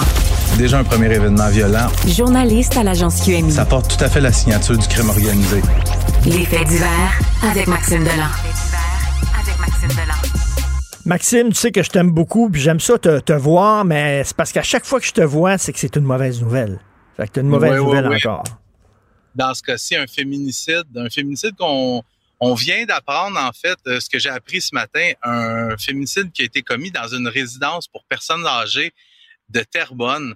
Donc, un homme de 81 ans qui aurait étranglé sa femme à mort au courant du week-end. Donc, ça, ça se passe samedi vers 18h. Samedi, les policiers de Terrebonne qui sont appelés à se rendre à la maison L'Étincelle. La maison L'Étincelle, c'est une toute nouvelle résidence pour aînés. Euh, ça a été inauguré, si je me trompe pas, en 2021. Ça accueille des, des gens qui ont des maladies cognitives comme la démence, l'Alzheimer. Donc, les policiers qui sont appelés là samedi vers 18 h quand ils arrivent dans l'une des chambres de cette résidence-là, ils trouvent deux personnes inconscientes au sol. Donc, on parle d'une femme de 79 ans et un homme de 81 ans. Le décès de la femme de 79 ans est constaté sur place et l'homme de 81 ans, moi, selon mes informations, aurait donc étranglé sa femme à mort et aurait ensuite tenté de se donner la mort en ingurgitant beaucoup de médicaments. Donc, lui est transporté à l'hôpital inconscient. On craignait pour sa vie. Aux dernières nouvelles, euh, ce matin, ce que les policiers me disaient, il, est toujours inconscient à l'hôpital, euh, dans un état stable toutefois. Euh, ce qu'on me dit également, c'est euh, la femme de 79 ans, la victime dans ce dossier-là, c'est une femme qui souffrait de la maladie d'Alzheimer. L'homme de 81 hmm. ans présentement est considéré évidemment comme un suspect. Il est sous surveillance policière à l'hôpital. J'ai bien l'impression que quand il va, il va se réveiller, on va le mettre formellement en état d'arrestation. Mais un autre féminicide à survenir au Québec. cette histoire-là, Richard, ça me fait un petit peu penser presque un an jour pour jour. En octobre dernier, un autre meurtre impliquant des personnes âgées commis dans une résidence pour aînés dans le coin de Vaudreuil-Dorion. Je sais pas si tu te souviens, il y avait un homme de 82 ans qui avait battu sa femme de 90 ans à mort. Donc, mais, euh, mais, en même temps, il y a féminicide et féminicide. C'est le gars qui est jaloux, qui est possessif, puis qui poignarde sa femme. Et là, ben, c'est un meurtre par compassion. Peut-être que le monsieur adorait sa femme et il pouvait pas la voir comme ça. Il la voyait souffrir, puis il a décidé d'arrêter ses souffrances. Exactement. Puis tu sais, ça s'est déjà vu des cas comme ceux-là. Je veux pas m'avancer trop, mais l'hypothèse que tu soulèves là est très plausible. Tu sais, ça, ça se voit des, des gens, euh, des gens âgés qui sont hypothéqués euh, mentalement, physiquement, puis des, des conjoints, conjointes qui veulent abréger les souffrances, ça c'est déjà vu. Est-ce que c'est le cas dans ce cas-ci? Ça reste à voir. Il y a une enquête qui est menée par la police de Terrebonne pour tenter là, de, d'établir les circonstances de ce meurtre-là parce que c'est quand même considéré comme un meurtre. Ben oui, tout à fait. on, écoute, si on en sait un peu plus, on se reparlera, mais quelle tristesse quand même. Merci beaucoup, Maxime Delan. Salut. Salut. Bonne journée. Isabelle est en train de vider sa maison qu'elle a vendue grâce à l'accompagnement de l'équipe de Duproprio. Elle quitte avec la fierté d'avoir vendu son espace elle-même. Duproprio, on se dédie à l'espace le plus important de votre vie. Un message d'Espace Proprio, une initiative de Desjardins. Gardez le nez dans vos affaires avec Simon Philibert.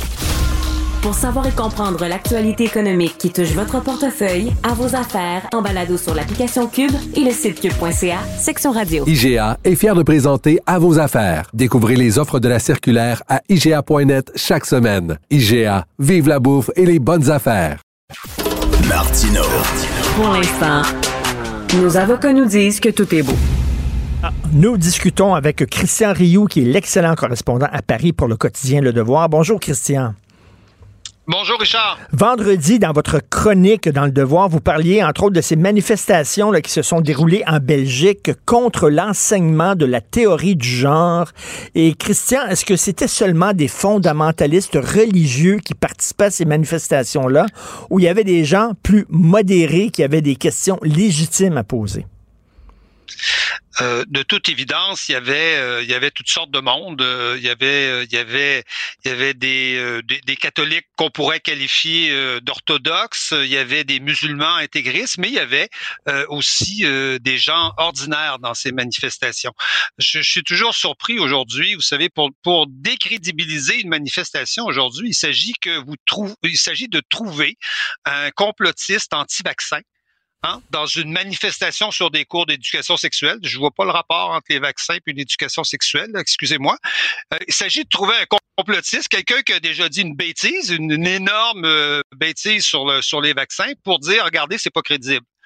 Euh, je, je, pense que c'est plus compliqué que ça. En tout cas, en Belgique, euh, ces, ces manifestations-là se sont déroulées. On a ramassé, on, rassemblé pas mal de monde euh, à Bruxelles. On a rassemblé des gens qui euh, s'opposaient justement à ce que on, on, reprenne les thèses qui sont des thèses à la mode de la théorie du genre dans des cours d'éducation, dans les nouveaux cours qu'on va qu'on va avoir en Belgique, qui vont s'adresser à la fois aux primaires, aux secondaires et même et même jusqu'au lycée, c'est-à-dire le, le le, le, le niveau le niveau cégep pour nous. Et ce sont des cours, évidemment, où on parle on connaît les thèses, hein, hmm. c'est un peu les mêmes qu'au Québec. On retrouve la même chose dans les, dans les guides pour, pour les enseignants au Québec. Euh, on aurait, semble-t-il, un genre assigné. Ah, euh, euh, un sexe assigné même, alors que enfin, moi, je, quand je suis né, j'ai l'impression qu'on a constaté mon sexe, on ne me l'a pas assigné. J'ai jamais eu l'impression qu'on m'a, qu'on m'a assigné un sexe, mais on a constaté que, voilà, j'étais, j'étais, j'étais du sexe masculin.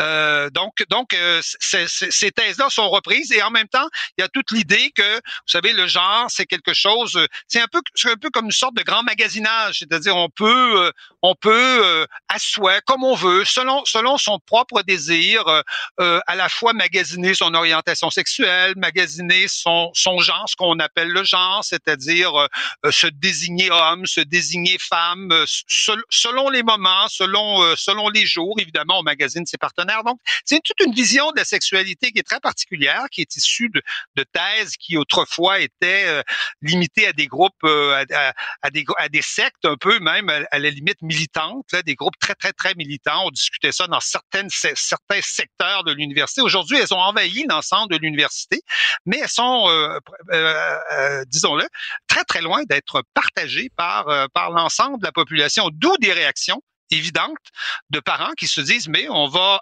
enseigner à mes enfants qu'on peut choisir son sexe. Euh, étonnement, hein, surprise, je, peux faites un sondage dans la population, vous allez vous apercevoir que euh, face à une affirmation comme celle-là, je pense qu'il y a trois quarts de la population qui sont qui sont qui, se, qui, sont qui sont surpris. Et donc il y avait dans ces manifestations et il y a notamment en Belgique des gens très sérieux qui euh, qui critiquent ce qui critiquent ce cours, comme il y en a euh, au Québec. Là, vous voyez, c'est assez c'est assez c'est le même un peu le même genre de débat. Et je pense notamment à une, une psychanalyste comme Sophie de Chêne, qui euh, qui, euh, qui est intervenue, qui a écrit, euh, qui a, qui, a, même lancé une pétition, qui a, qui a, écrit une tribune dans la Libre Belgique où elle, elle explique, elle considère que on est en train d'encombrer le, le, psychisme des enfants avec avec un logiciel d'adulte. C'est-à-dire qu'on mmh, s'adresse à mmh. des enfants entre entre 6 et 9 ans, période en tout cas selon les psychanalystes, qui est période euh, où l'affirmation sexuelle n'est pas forte. Euh, euh, bon, avant, il y a tout le complexe de Dip, il y a tout ça, mais cette période-là, en général, en fait, beaucoup de gens l'appellent période de latence. C'est-à-dire, c'est une période qui est pré prépubère, où d'ailleurs, on peut le constater, vous avez eu des enfants, moi j'en ai eu, les, enfants sont pas très portés à parler de ces questions-là ou à parler de sexe. Ils sont très, très, ils sont, ils sont souvent très gênés, très timides sur ces, sur ces questions-là. Et après, évidemment, là se déclenchent les hormones et après, après, après, c'est autre chose. Et donc, elle, elle considère qu'on répond d'une certaine façon à l'hypersexualisation de la société parce qu'il y a dans, dans, dans nos sociétés, dans les médias, à la télé, une sorte d'hypersexualisation qui est assez euh, qui est assez évidente et que mmh. l'école répondrait par une forme d'hypersexualisation elle aussi mais en abordant euh, des sujets avec euh, avec des enfants qui ne sont pas prêts à parler de ces à parler de ces questions-là. Est-ce que des enfants de 6, 7, 8, 9 ans sont prêts euh, à parler du euh, de quel genre ils voudraient avoir, de quel sexe ils voudraient être, euh, de, de, comment ils voudraient ils voudraient avoir des relations sexuelles. Est-ce qu'on est est-ce qu'on est prêt à parler de ces choses-là à l'école primaire? C'est déjà, je pense, c'est déjà un grand débat. Et, et comme je vous dis, les parents ont l'impression de se réveiller dans une espèce de cauchemar, c'est-à-dire ils se disent tout à coup, eh bien, oui, au primaire, on va aborder ces questions-là avec mes enfants. Et je pense qu'il n'y a pas de consensus dans la société sur, euh, sur un ben, sujet comme celui-là, ce qui explique des réactions euh, exagérées souvent. Et Christian, il n'y a même pas eu de débat. Là, et, il y a un livre qui est utilisé dans les écoles au Québec où on dit à des jeunes enfants, tu sais, tu peux être un garçon, tu peux être une fille, aucun des deux, les deux en même temps, il n'y a aucun problème. Euh, j'imagine que ça mêle les jeunes enfants qui arrivent à la maison. Moi, je serais furieux, mais Christian, j'aurais de la difficulté à manifester dans la rue à côté euh, d'un intégriste religieux qui, lui, veut rien savoir des mariages gays, veut rien savoir des gays, des lesbiennes. Tu comprends? Je me dirais, j'ai pas le goût d'être associé à ces gens-là. C'est un peu particulier. Vous, vous, avez bien raison. Je pense que je, je réagirais exactement de la, même façon. Mais vous savez, euh, quand une, on, quand on, euh, on, appelle une manifestation ou quand on va voter, euh, ne serait-ce que quand on va voter, on ne sait pas qui est derrière nous, euh, puis va rentrer dans l'urne après nous. on n'en a strictement aucune idée. C'est peut-être un hystérique, un malade, un nazi, un fou on n'en sait rien. Donc, je, ne pense pas qu'on puisse dénigrer une manifestation sur la base de, du fait que certains extrémistes y ont participé. On peut condamner évidemment les gestes extrémistes, il y en a eu en Belgique. Hein. il y a même eu des, du vandalisme dans les écoles. Mais je, pense que vous, vous avez raison, c'est-à-dire que euh, on, est dans une, espèce de, d'enchaînement assez étrange. Vous savez, euh, j'ai reçu moi récemment, après ma, après ma chronique, la lettre d'un, parent complètement, d'une mère complètement désespérée parce que sa fille dans cette situation-là, elle veut, elle veut changer de sexe. Euh, pour, le dire euh, clairement comme ça, la mère est complètement désespérée et elle se fait traiter de tous les noms par tous les gens autour, c'est-à-dire elle, c'est une vieille bigote réactionnaire, imbécile, elle comprend rien à rien. et tous les tous les professionnels qui sont autour considèrent qu'il faut respecter la parole d'art de l'enfant ce qu'il dit, c'est c'est c'est euh, sacré, donc on, on, ne peut pas le contredire ou on peut même plus, même pas, je dire, euh, je dirais argumenter avec lui pour euh, pour essayer de, de de de voir un peu ce qui se passe. Et beaucoup, ça touche beaucoup les jeunes filles parce que dans le cas dans le cas moi de la lettre que j'ai reçue, ça touche une jeune fille. Vous savez, les enfants aujourd'hui à, à 10 ans, euh, ils entendent que, que partout en ce qui concerne les femmes, il y a des abus sexuels, il y a des viols. ils ont ils ont le sentiment qu'être une femme aujourd'hui dans notre société, c'est pas si réjouissant que ça. C'est pas si hmm. euh, c'est pas c'est pas la fête. C'est pas le hein, c'est pas le gros party. Et quand ils arrivent à l'école, si tout à coup on leur dit ben écoutez, euh, je n'avais pas le goût d'être une femme, ça veut juste être un homme, hein? C'est tout, c'est magique. On est capable de faire ça. Ça se fait. La science est capable de faire ça. Vous, avez imaginé? Et donc, que, que des esprits un peu euh, euh, et tout le monde est troublé face à, face à la puberté. Les, les, les, les, garçons comme, comme les filles, euh, beaucoup de filles sont troublées face à, on peur à la limite de la, de la puberté, des règles, de, de ce que ça va entraîner. Alors que ça, que ces discours-là se, se mélangeant, je dirais, fassent en sorte que sur des, des personnes un peu un peu faibles psychologiquement, ben ils se disent, ben, écoutez, moi je veux être un homme, j'ai pas du tout le goût d'être une femme dans cette dans cette société. Et il y a des milliers de personnes en ce moment aujourd'hui dans nos sociétés euh, qui sont engagées dans des dans des dans des, euh, ce qu'on appelle des, des espèces de de, de, de, de, de processus de transition où on leur promet qu'on va euh, qu'on va qu'on va leur changer de sexe, alors que jamais dans l'histoire de l'humanité, personne n'a jamais changé de sexe, sauf dans les romans, sauf dans, dans la mythologie, sauf dans les dans les dans, dans, les histoires. On peut pas changer l'ADN de quelqu'un. Mais Christian, justement, voici ce que je ne comprends pas. Si je remets en question la théorie des changements climatiques. Déjà, en disant théorie, des gens vont dire c'est épouvantable, c'est un déni de science, ce sont des faits, ce n'est pas une théorie. Mais si je me pose des questions, on va dire tu fais un déni de science, tu es contre la science. Si je dis la Terre est plate, voyons donc, tu es contre la science. Mais si je remets en question des, des principes biologiques de base, comme XX, XY, ou si je remets en question ce que disent les pédopsychiatres ou les psychanalystes, ça, c'est pas vu comme un déni de science. Je comprends pas. Oui, vous savez, il y a beaucoup de. Vous savez, à, une autre époque, euh, euh, les, marxistes prétendaient avoir inventé la science suprême. Ça s'appelait le matérialisme dialectique ça c'était la science, euh, ça c'était c'était ça c'était scientifique à 100%. Marx avait inventé, ça semble-t-il, ce truc-là avec Engels. C'était c'était un mode un mode de pensée qui était 100% euh, scientifique et donc ce qu'avançait le marxisme c'était de la science. Euh, euh, les idéologies essaient très souvent de se faire passer pour euh, pour pour de la science, c'est-à-dire une fois qu'on dit que c'est de la science, le, débat euh, le débat est clos. Mais euh, mais mais mais qui peut croire que qu'une qu'une qu'une thèse qui nous dit qu'un homme peut devenir une femme ou qu'une femme peut devenir un homme euh, est, est, est, quelque chose de scientifique. écoutez, il y a, il y a et, et, au moins qu'on en débatte, c'est-à-dire que le fait de se prétendre une science, c'est c'est c'est une façon de dire, ben écoutez, il n'y a pas de débat à y avoir. On veut surtout éviter le débat. Moi, j'ai aucun problème pour qu'on discute et qu'on débatte euh, autant autant qu'on peut, autant qu'on veut avec ces avec ces idéologies-là, comme je débattrais avec les marxistes qui prétendent que le matérialisme dialectique est, scientifique. Il y a des livres épais comme ça écrits là-dessus. Euh, et à l'université, on défendait ces thèses-là dans les années 70, le matérialisme dialectique scientifique. Aujourd'hui, vous voyez ce que c'est ce que c'est devenu, et puis personne ne croit à ce, à ce genre de à ce genre d'ineptie. Et on est peut-être dans un cas comme celui-là. Ça ne veut pas dire que tout ce qui concerne la théorie du genre est ridicule, que, que toutes les questions posées possiblement par ces, par ces, par ces euh, penseurs-là, comme Judith Butler ou un, certain nombre d'autres, n'ont, pas de sens et sont ridicules, mais nous n'en sommes certainement pas à enseigner ça euh, aujourd'hui à l'école et, et, hmm. et, certainement, certainement pas à, à, l'école primaire, que des cégepiens en discutent entre eux, euh, qu'on en parle dans un cours où on peut comparer euh, les thèses de Claude Lévi-Strauss sur, sur sur, euh, sur l'inceste, par exemple, et les thèses de Judith Butler sur, euh, sur, le, sur le genre. Moi, j'ai aucun problème avec ça, mais est-ce que cela concerne nos enfants? Euh, au primaire, alors qu'on sait qu'on a tellement de, de choses, euh, de choses à leur apprendre, que, que, que, que, certains ont des problèmes particuliers, qu'on s'en occupe. Il y a des psychologues pour ça, il y a des psychiatres, il y a des psychanalystes. Il y a, je veux dire, je pense qu'on a, on a l'appareillage normalement qu'il faut, sinon euh, qu'on, se le donne. Mais est-ce que cela concerne l'ensemble des enfants, des, des enfants du primaire? Je ne crois pas. Puis quelque part, vous savez, il y a un principe de précaution.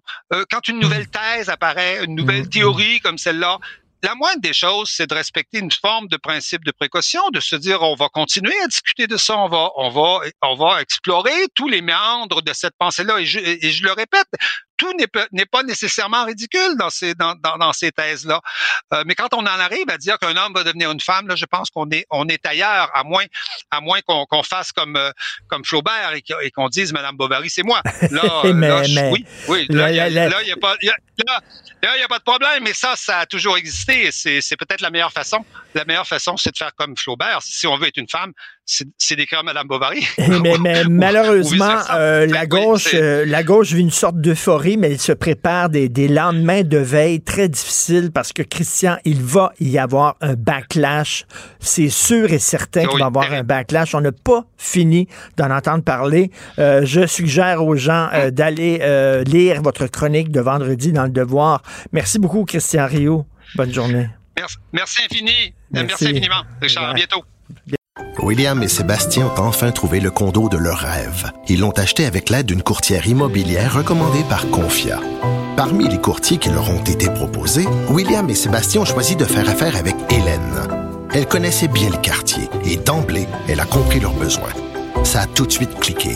Mais quand même pas autant qu'entre William et Sébastien. Confia, on se dédie à l'espace le plus important de votre vie. Confia fait partie d'Espace Proprio, une initiative de Desjardins. Confrontant, dérangeant, divertissant. Richard Martineau, il brave l'opinion publique depuis plus de trois décennies.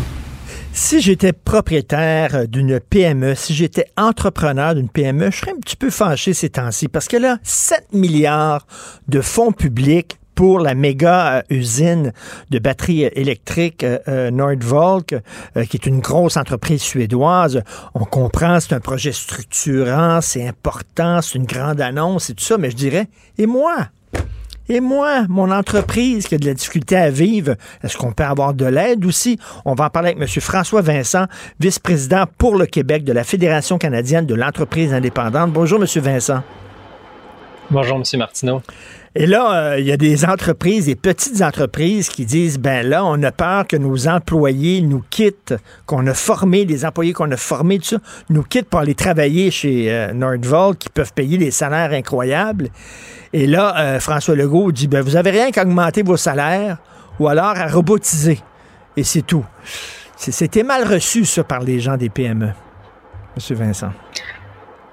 Ben, c'est un peu comme une douche froide, là, c'est certain. Puis, euh, tu sais, je pourrais vous dire, là, nos petites et moyennes entreprises, là, c'est le cœur de notre économie au Québec. Euh, c'est 95 à peu près des, des, des, entreprises au Québec qui ont moins de 50 employés. C'est la moitié qui ont moins de 5 employés. Puis elles veulent augmenter les salaires. Elles se retrouvent avec les taxes sur la masse salariale les plus élevées du pays, à 31% plus élevées que la moyenne canadienne. Première chose qu'elles disent qu'elles feraient d'une réduction de la fiscalité, c'est d'augmenter les salaires, de rembourser la dette de l'entreprise qui a été contractée à cause de la COVID. Les dernières choses qu'elles font, c'est augmenter leurs dividendes puis donner des dons de bienfaisance. Donc, elles vont penser aux employés en premier, au fait que leur entreprise reste bien en selle, puis à l'économie de la région. Je pourrais vous parler de d'autres euh, injustices. Saviez-vous, M. Martineau, qu'on est la seule province au pays qui ne donne même pas accès au taux réduit d'impôts pour les plus petites entreprises des secteurs des services et de la construction. Si tu n'as pas trois employés à temps plein quand tu es euh, dans quand si pas entreprise saisonnière, si tu une entreprise saisonnière, ça peut monter à six employés, l'entrepreneur va payer le taux, le taux d'impôt de la multinationale. 259% plus d'impôts. Comment voulez-vous être capable de faire des, des, des, des, salaires compétitifs quand vous êtes euh, pressé comme ça au niveau de euh, la fiscalité?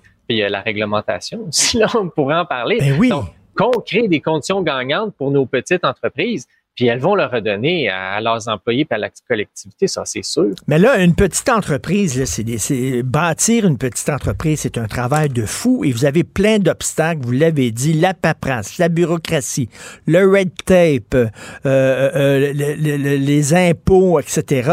Vous êtes pris à la gorge.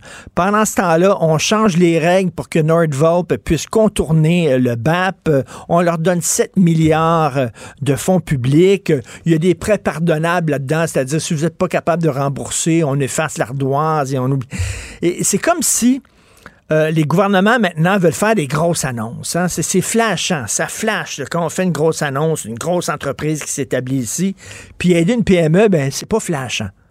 Fait que, euh, tu sais, c'est pas comme ça que tu vas impressionner les gens, mais malheureusement, comme vous le dites, notre économie, c'est surtout les PME au Québec clairement, c'est juste les, PME, les PME. Puis on comprend la volonté du gouvernement de vouloir se positionner par rapport à une nouvelle filière. Puis, euh, travailler activement pour euh, être euh, pour l'avenir de notre économie. Ben maintenant, l'avenir de notre économie commence aujourd'hui aussi avec nos petites et moyennes entreprises, peu importe le secteur d'activité économique. C'est ça qui assure la résilience de notre économie puis l'économie de nos régions.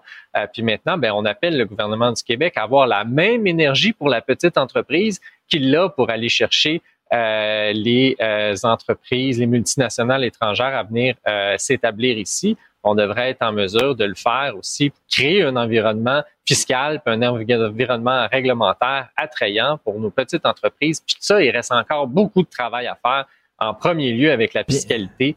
Euh, québécoise là, qui euh, est euh, nettement défavorable par rapport au, au, reste du pays. Monsieur Legault parle souvent de l'Ontario, là. Mais regardons l'Ontario, là.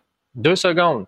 Il y a plus de micro-entreprises en Ontario qu'au Québec. 59% des entreprises ont moins de 5 employés en Ontario. Nous autres, on en a 53% Ils n'ont pas de désavantages pour les plus petites entreprises par rapport à l'impôt. Puis ils ont des taxes sur la masse salariale de près de 30% plus basses que nous, donc, euh, si M. Legault aime se comparer à l'Ontario, ben, qui crée donc un environnement fiscal similaire pour nos petites entreprises. Et d'ailleurs, parlant de Nordvolt, je serais curieux de savoir eux autres combien ils ont mis d'argent de leur poche dans leur projet. On ne le sait pas, ça. 7 milliards de fonds publics, mais eux autres, s'ils croient tant que ça à leur projet, ils ont mis combien d'argent de leur poche? Alors que les, les, les, les petites entreprises, vous devez, vous autres, mettre de l'argent de vos poches. Comment ça se fait que où ça a changé? Il fut un temps, il me semble qu'on aidait les petites entreprises plus au Québec, mais maintenant, on dirait qu'on s'amuse à leur mettre des bâtons dans les roues. Pourquoi? Ben, il y a eu beaucoup de mesures qui ont été faites pour les petites entreprises. Puis récemment aussi, ben, en baissant l'impôt, ça a aidé aussi les travailleurs autonomes. Euh, mais maintenant, c'est clair et net qu'il faut faire plus. C'est bon pour notre économie. Euh, moi, je suis arrivé à la FCI en 2009, M. Martineau. À ce moment-là, là, on, vivait encore la, crise économique de 2008. Puis une étude qui m'avait vraiment fasciné, c'était une étude de la CIBC qui avait été faite à ce moment-là qui démontrait que la résilience de l'économie du Canada et du Québec ben, c'était les petites entreprises. Parce qu'on a une économie qui est majoritairement de petites entreprises, les petites entreprises n'avaient pas fait des licenciements massifs, ils avaient gardé leurs employés. Puis notre économie avait tenu le coup principalement parce qu'on a un tissu économique qui était basé de petites entreprises. Ben, tu sais, c'est peut-être facile de, l'oublier. Puis peut-être que là, on, veut, il y, a, une énergie très forte qui est mise justement pour se positionner sur la filière batterie. Euh, ben, dans notre cours là, on a des petits entrepreneurs là, qui ont parti leur job de zéro, qui ont, cru, ont commencé à croître, qui ont fait un emploi, deux emplois, trois emplois, qui peuvent devenir moyennes puis grandes. Ben pour ça, il faut les aider. Ben, au niveau de la réglementation, M. Martineau, là, je veux dire, les règles de la construction, là, le M. Boulet l'a dit qu'il veut, qu'il veut moderniser ça. Ben, on est encore une obligation syndicale dans, dans, dans, dans là, Si on veut embaucher quelqu'un euh, dans, dans, dans le secteur de la construction pour des travaux euh, de construction institutionnelle, euh, commerciale ou de la construction neuve, il faut obligatoirement que l'employé soit syndiqué. On va-tu toucher à ça? On est la seule province au Canada qui a encore des décrets de convention collective par certains secteurs et régions. Dans les services automobiles, il y a des places, là, il va falloir que l'entrepreneur paye une taxe sur la masse salariale supplémentaire, qu'il y ait une paperasse par mois, puis c'est même pas, même pas égal d'une région à l'autre. Euh, donc, du ménage à faire au niveau de la réglementation, ben, totalement. du ménage à faire au niveau de la fiscalité. Et c'est bien beau, là, euh, attirer ici des géants euh, internationaux. On dit, regardez, on les a attirés. C'est bien oui, mais vous leur donnez euh, des milliards de dollars. Mais ce serait le fun de construire nos propres géants. Parce que j'imagine Bombardier, ça a commencé tout petit. Puis SNC-Lavalin, ça a commencé tout petit. Hein. Apple, ça a commencé dans un garage en Californie. à un moment donné, là, laissons les petites entreprises grossir. Ben, puis on aurait des géants. Ben, si c'était au Québec, là, ils créeraient ça dans un garage puis ils paieraient de 259% d'impôts parce qu'il n'y aurait pas trois employés. Let's go, mon grand, lance ton entreprise puis euh, on va mettre plus de bâtons dans les roues. Puis nous, on pense qu'on peut faire les deux, que, le gouvernement ait la même énergie pour la grande entreprise, qu'il l'aille aussi pour la petite et moyenne entreprise. C'est capital pour euh, notre économie, c'est capital pour notre futur euh, pour les Québécoises et Québécois. Le nationalisme économique, ça devrait commencer par chez nous. Mais bravo euh, aux jeunes entrepreneurs qui se lancent là-dedans en sachant fort bien que c'est pas facile. Ils vont travailler comme des fous. Euh, ils vont être crevés et ils n'auront pas l'aide du gouvernement. Au contraire, des fois, tu as l'impression que le gouvernement travaille contre toi plutôt que pour toi.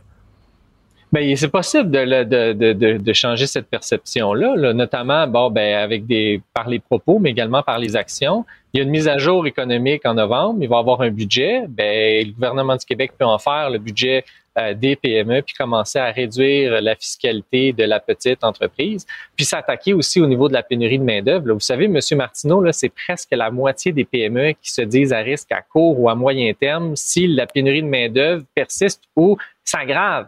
6% euh, à très court terme, là, ben, tu sais, quand on regarde la démographie, là, ça va pas aller en s'atténuant. Ben euh, donc, il y a vraiment des actions à faire là-dessus, notamment à, la réduction des, euh, de la fiscalité, faire connaître les programmes et mesures, arrêter de juste cibler certains secteurs, mais d'agir pour l'ensemble des secteurs d'activité économique.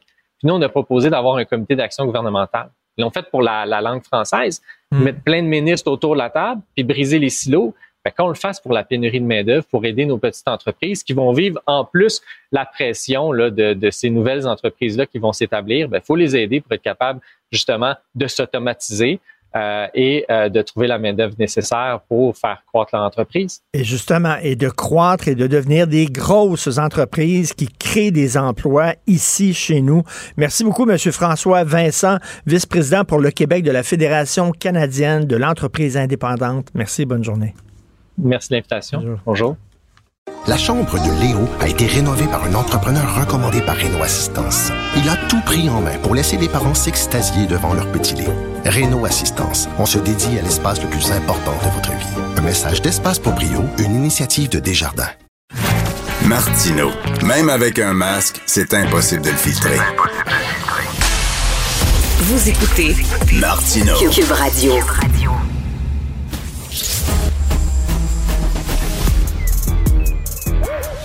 Mathieu Bocoté. Il représente un segment très important de l'opinion publique. Richard Martineau. Tu vis sur quelle planète? La rencontre. Je regarde ça et là, je me dis, mais c'est de la comédie. C'est hallucinant. La rencontre. Bocoté. Martineau. Mathieu, tu veux nous parler de l'image de Justin Trudeau à l'étranger? Ouais, c'est assez intéressant en fait ce qui s'est passé depuis la séquence euh, dernière. Essentiellement, je précise, on a très peu parlé de ce qui s'est passé avec l'Inde euh, dans le monde, mais on a beaucoup parlé de ce qui s'est passé avec euh, l'ancien, euh, le vétéran ukrainien qui avait porté un triste uniforme au moment de la Deuxième Guerre. Pardon. Et ce qui est fascinant, c'est de voir comment ça, ça a vraiment imprimé les consciences. Je vais me permettre de raconter d'abord sur le mode de, de l'anecdote et ensuite sur, sur, le fond. Alors, depuis que c'est arrivé, je sais pas combien de Français, bon, je vis à Paris, je, c est, c est, vous le savez, euh, m'ont arrêté en disant, qu'est-ce qui se passe avec les nazis au Canada? Et là, parce que, parce que les gens, évidemment, suivent pas ça dans le détail, ils ont un préjugé négatif envers Trudeau.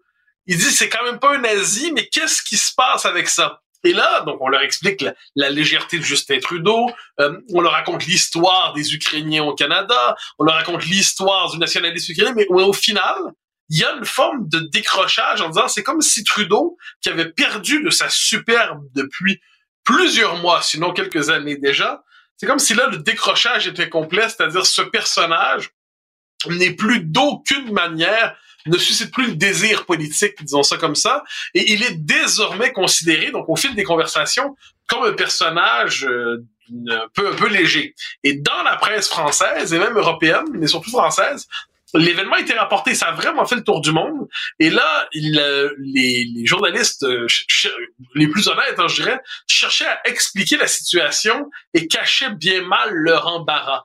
Donc j'ai l'impression que Justin Trudeau, qui cherchait à se refaire une beauté politique au Canada par une stratégie de l'international. Hein. Il voulait se promener un peu partout pour dire, regardez, c'est moi qui ai de l'envergure alors que Poiliev n'en a pas. Mais cette stratégie de reconstruction de sa propre beauté, par l'international vient d'avorter assez clairement et il ne se remettra pas aussi facilement qu'il ne peut le croire de cette séquence. Euh, Mathieu, au-delà de cette gaffe épouvantable qui a amené, on a mis euh, Zelensky dans une position extrêmement inconfortable où euh, il était debout en train d'applaudir un ancien nazi, lui qui se défend de dire justement qu'il y a plein de nazis en Ukraine. Mais bref, au-delà de ça, ça fait longtemps qu'il y a une complaisance au Canada envers les anciens nazis parce que tu sais, on a cette image-là, les anciens nazis sont tous allés se réfugier au Brésil, mais il y en a beaucoup qui sont venus au Canada. Et euh, on leur a donné, excuse-moi, un free ride, comme on dit en anglais. Ah, mais c'est, mais c'est, une situation très complexe. Là. C'est-à-dire, pardonne-moi, j'ai une mauvaise toux. Euh, d'un côté, d'un côté, euh, il y a quelque chose d'absolument impardonnable dans un tel engagement. De l'autre côté, après la guerre, quand on a accueilli ces gens-là, la mémoire de la Deuxième Guerre mondiale n'était pas aussi consolidée qu'aujourd'hui. Il faut pas l'oublier. Les Américains cherchaient à rapatrier les, euh, les, les, les comme ça, du Troisième Reich vers eux pour leur dire travaillez pour nous dans, euh, dans nos propres programmes. Donc, après la guerre, il y a une forme d'ambiguïté. Et puis, pour ce qui est des Ukrainiens qui étaient présents au Canada depuis bien avant la guerre, eh c'était comme, on a des communautés qui sont là pour les accueillir. Donc, je pense pas que dans la tête des, du gouvernement canadien après la guerre, il a dit c'est des nazis mais on s'en fout, on les accueille et ainsi de suite. C'est c'est normal. Je pense que la conscience de la guerre, on a, je, on a, on a pris pleinement conscience de la portée de la deuxième guerre mondiale. Ça a pris quelques décennies quand même. Au sortir de la guerre, la question euh, de l'Holocauste n'est pas la seule question par laquelle on aborde la guerre. Puis là, peu à peu, elle va prendre une place centrale vu l'horreur absolue qu'elle représente. Donc ça, je, je suis prêt à comprendre la complexité de l'histoire en temps réel. Ensuite, ce qui est fascinant, c'est comment dans la, on pourrait dire à partir des années 70, 80, 90, le multiculturalisme canadien, là, devient parfait parfaitement complaisant envers les communautarismes, dont le communautarisme ukrainien, dont le communautarisme sikh, le communautarisme hindou, tout ça.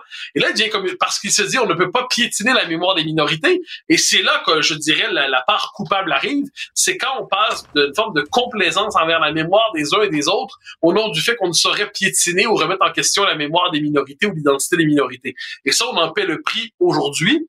Et le Canada, à l'échelle du monde, se présente aujourd'hui comme une espèce de non-pays. C'est un non-pays, c'est-à-dire c'est le pays des mille communautés, mais fondamentalement, qu'est-ce que c'est le Canada au-delà de cette espèce de rassemblement de communautés dispersées? C'est beaucoup moins évident. Et c'est drôle, hein, parce que ces manifestations-là contre l'enseignement de la théorie du genre à l'école, où on a vu des femmes voilées, entre autres, euh, dans la rue, euh, engueuler des trans et des homosexuels, c'est comme si on venait de comprendre que même chez les minorités, il y a des fondamentalistes. Il y a des gens, habituellement, c'est chez les Blancs, les fondamentalistes. Et là, on vient d'allumer. Moi, je pense qu'on le comprend encore à moitié. Hein. Euh, moi, je reviens toujours sur ce que dit Justin Trudeau là-dessus il avait euh, Justin Trudeau a vu venir la vague à partir de cet été. Faut pas oublier. Puis Fox News, là je sais, faut pas citer Fox News, mais quoi qu'il en soit, Fox News produit de l'information et rapportait une info cet été. Trudeau disait euh, les musulmans canadiens sont instrumentalisés par l'extrême droite américaine. Donc, en dernière instance, la faute aux minorités, c'est pas la faute aux telle, telle, telle minorité, c'est toujours la faute à l'extrême droite qui demeure euh, l'ultime explication de ce qui va mal dans nos sociétés, mais plus encore si elle est américaine. Donc, il y avait quelque chose d'un peu loufoque là-dedans. Mais ce qu'on découvre, en fait, mais enfin, on aurait pu le voir en, en France, en Seine-Saint-Denis, où les, euh, la communauté juive s'est peu à peu exfiltrée parce que c'était difficile pour elle de vivre dans un environnement où, euh, je dirais, où le, l'islam le plus rigoriste et quelquefois même l'islamisme était la norme. On peut penser à Bruxelles, on peut penser en Grande-Bretagne. Dire les manifestations d'islamistes en Grande-Bretagne, c'est quand même quelque chose. C'est très sérieux. Et là, le Canada s'imaginait à l'abri de tout ça. le Canada, c'est quand même le pays qui, en 2015, a célébré le niqab comme un symbole d'ouverture aux minorités, puis comme un symbole féministe. Et là, qu'est-ce qu'on découvre? Ben que ça marche pas de même. Mais je crois pas que le logiciel multiculturaliste canadien va l'enregistrer. Il va, en dernière instance, expliquer que c'est toujours la faute au, seul coupable autorisé, l'homme blanc hétérosexuel, lui, il va être euh, coupable jusqu'à la fin des temps. Mais s'il s'agit de dire, parce que moi, tu sais, je l'ai, je distingué, il y a une différence entre critiquer la théorie du genre à l'école, ce qui pour moi est tout à fait plus que légitime, puis critiquer l'homosexualité comme on l'a vu chez certaines de ces manifestantes. Et là, c'est plus la même chose. On ne parle pas du même sujet. Or, il y a un effet d'amalgame. Et là, aujourd'hui, parce qu'on ne veut pas, on ne sait pas quoi faire de tout ça, ben, le, le, on se dit, ah, ben, c'est, on trouve toujours le chemin qui conduit à la responsabilité de l'extrême droite, entre guillemets, mais euh, dans les faits, ce sont des, des communautarismes qui éclatent. Cette vision totalement euh, naïve du multiculturalisme canadien en disant euh, les, les, minorités euh, ne sont pas gangrénées par du fondamentalisme, par des radicaux. Ça, c'est seulement les Blancs. Les minorités, ce sont des victimes, ce sont des gens corrects. Regarde ça. Élise Gravel un livre sur la théorie du genre qui est enseigné dans les écoles. Le livre est donné dans toutes les écoles au Québec. Et on dit il y a des pays qui sont contre l'homosexualité. Et là, pour illustrer ça, tu as un homme blanc ok, qui est là, puis qui parle à un enfant, puis qui dit les femmes n'ont pas le droit de coucher avec des femmes et les hommes n'ont pas le droit de coucher avec des hommes. Christy, les pays qui, sont, qui, ont les lois les plus répressives envers les gays, c'est les pays africains ou arabes. Est-ce qu'on peut le dire? là? Non, parce que c'est Élise Gravel. Je, je sais qu'il est mal vu de critiquer Élise Gravel, donc je ne me le permettrai pas. Je me contenterai de dire que ses ouvrages relèvent pour moi de la propagande. Euh, chaque fois que j'ai mis le nez là-dedans, c'est arrivé. C'est une manière, c'est très, très, très orienté. On, on a compris ce pense. Bon, c'est, le mot qui se tend. Mais cela dit, cela dit, on est incapable de se le représenter. C'est, mais, mais c'est partout pareil là-dessus. On le voit en, en France euh, quand c'est la question de la délinquance.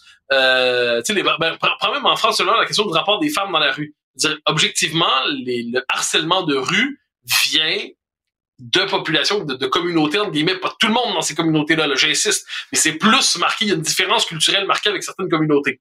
Mais c'est tellement dangereux de le dire qu'on préfère ne pas le dire ou mettre ça sur le dos de tous les hommes. Et ça, ça me rappelle, moi, c'est une séquence essentielle en 2017, après l'élection d'Emmanuel Macron pour la première fois, au métro La Chapelle-Pajol dans le 19e, je me trompe pas, 19e arrondissement, il y a un papier dans le Parisien qui dit euh, les femmes n'osent plus se promener dans le métro La Chapelle Pajol. Pourquoi? Parce qu'il y a trop d'hommes et une arrivée soudaine d'hommes ont fait en sorte que les femmes n'osent plus s'y promener. Là, on dit, j'ai l'impression qu'on est en train de d'oublier de, me donner une ou deux informations. Et là, ben oui, évidemment, c'était une arrivée de migrants qui avaient des codes culturels qui sont pas du tout les mêmes par rapport à nous lorsque dans, dans les rapports aux femmes. Et c'est cette présence là qui faisait que les femmes n'osaient plus aller. C'est comme à Cologne en 2015-2016 dans la, nuit la nuit de la Saint-Sylvestre quand euh, là on a posé le nom parce qu'on voulait pas faire le jeu de l'extrême droite on voulait pas alimenter l'intolérance. Donc on disait pas qu'il y avait certains problèmes qui étaient davantage connotés culturellement. Là je leur dis pour qu'on se comprenne bien Dire ça, ça veut pas dire que tous les gens de ces communautés causent problème, mais évidemment pas. Ça veut juste dire qu'il y a un effet statistique que l'on peut reconnaître et que l'on peut nommer, et ce n'est pas stigmatisé que de reconnaître des problèmes. la question du voile islamique, qui pour moi pose problème, eh ben, c'est une question que l'on peut nommer, ça implique de payer les pays arabo-musulmans, puis Pakistan, et ainsi de suite.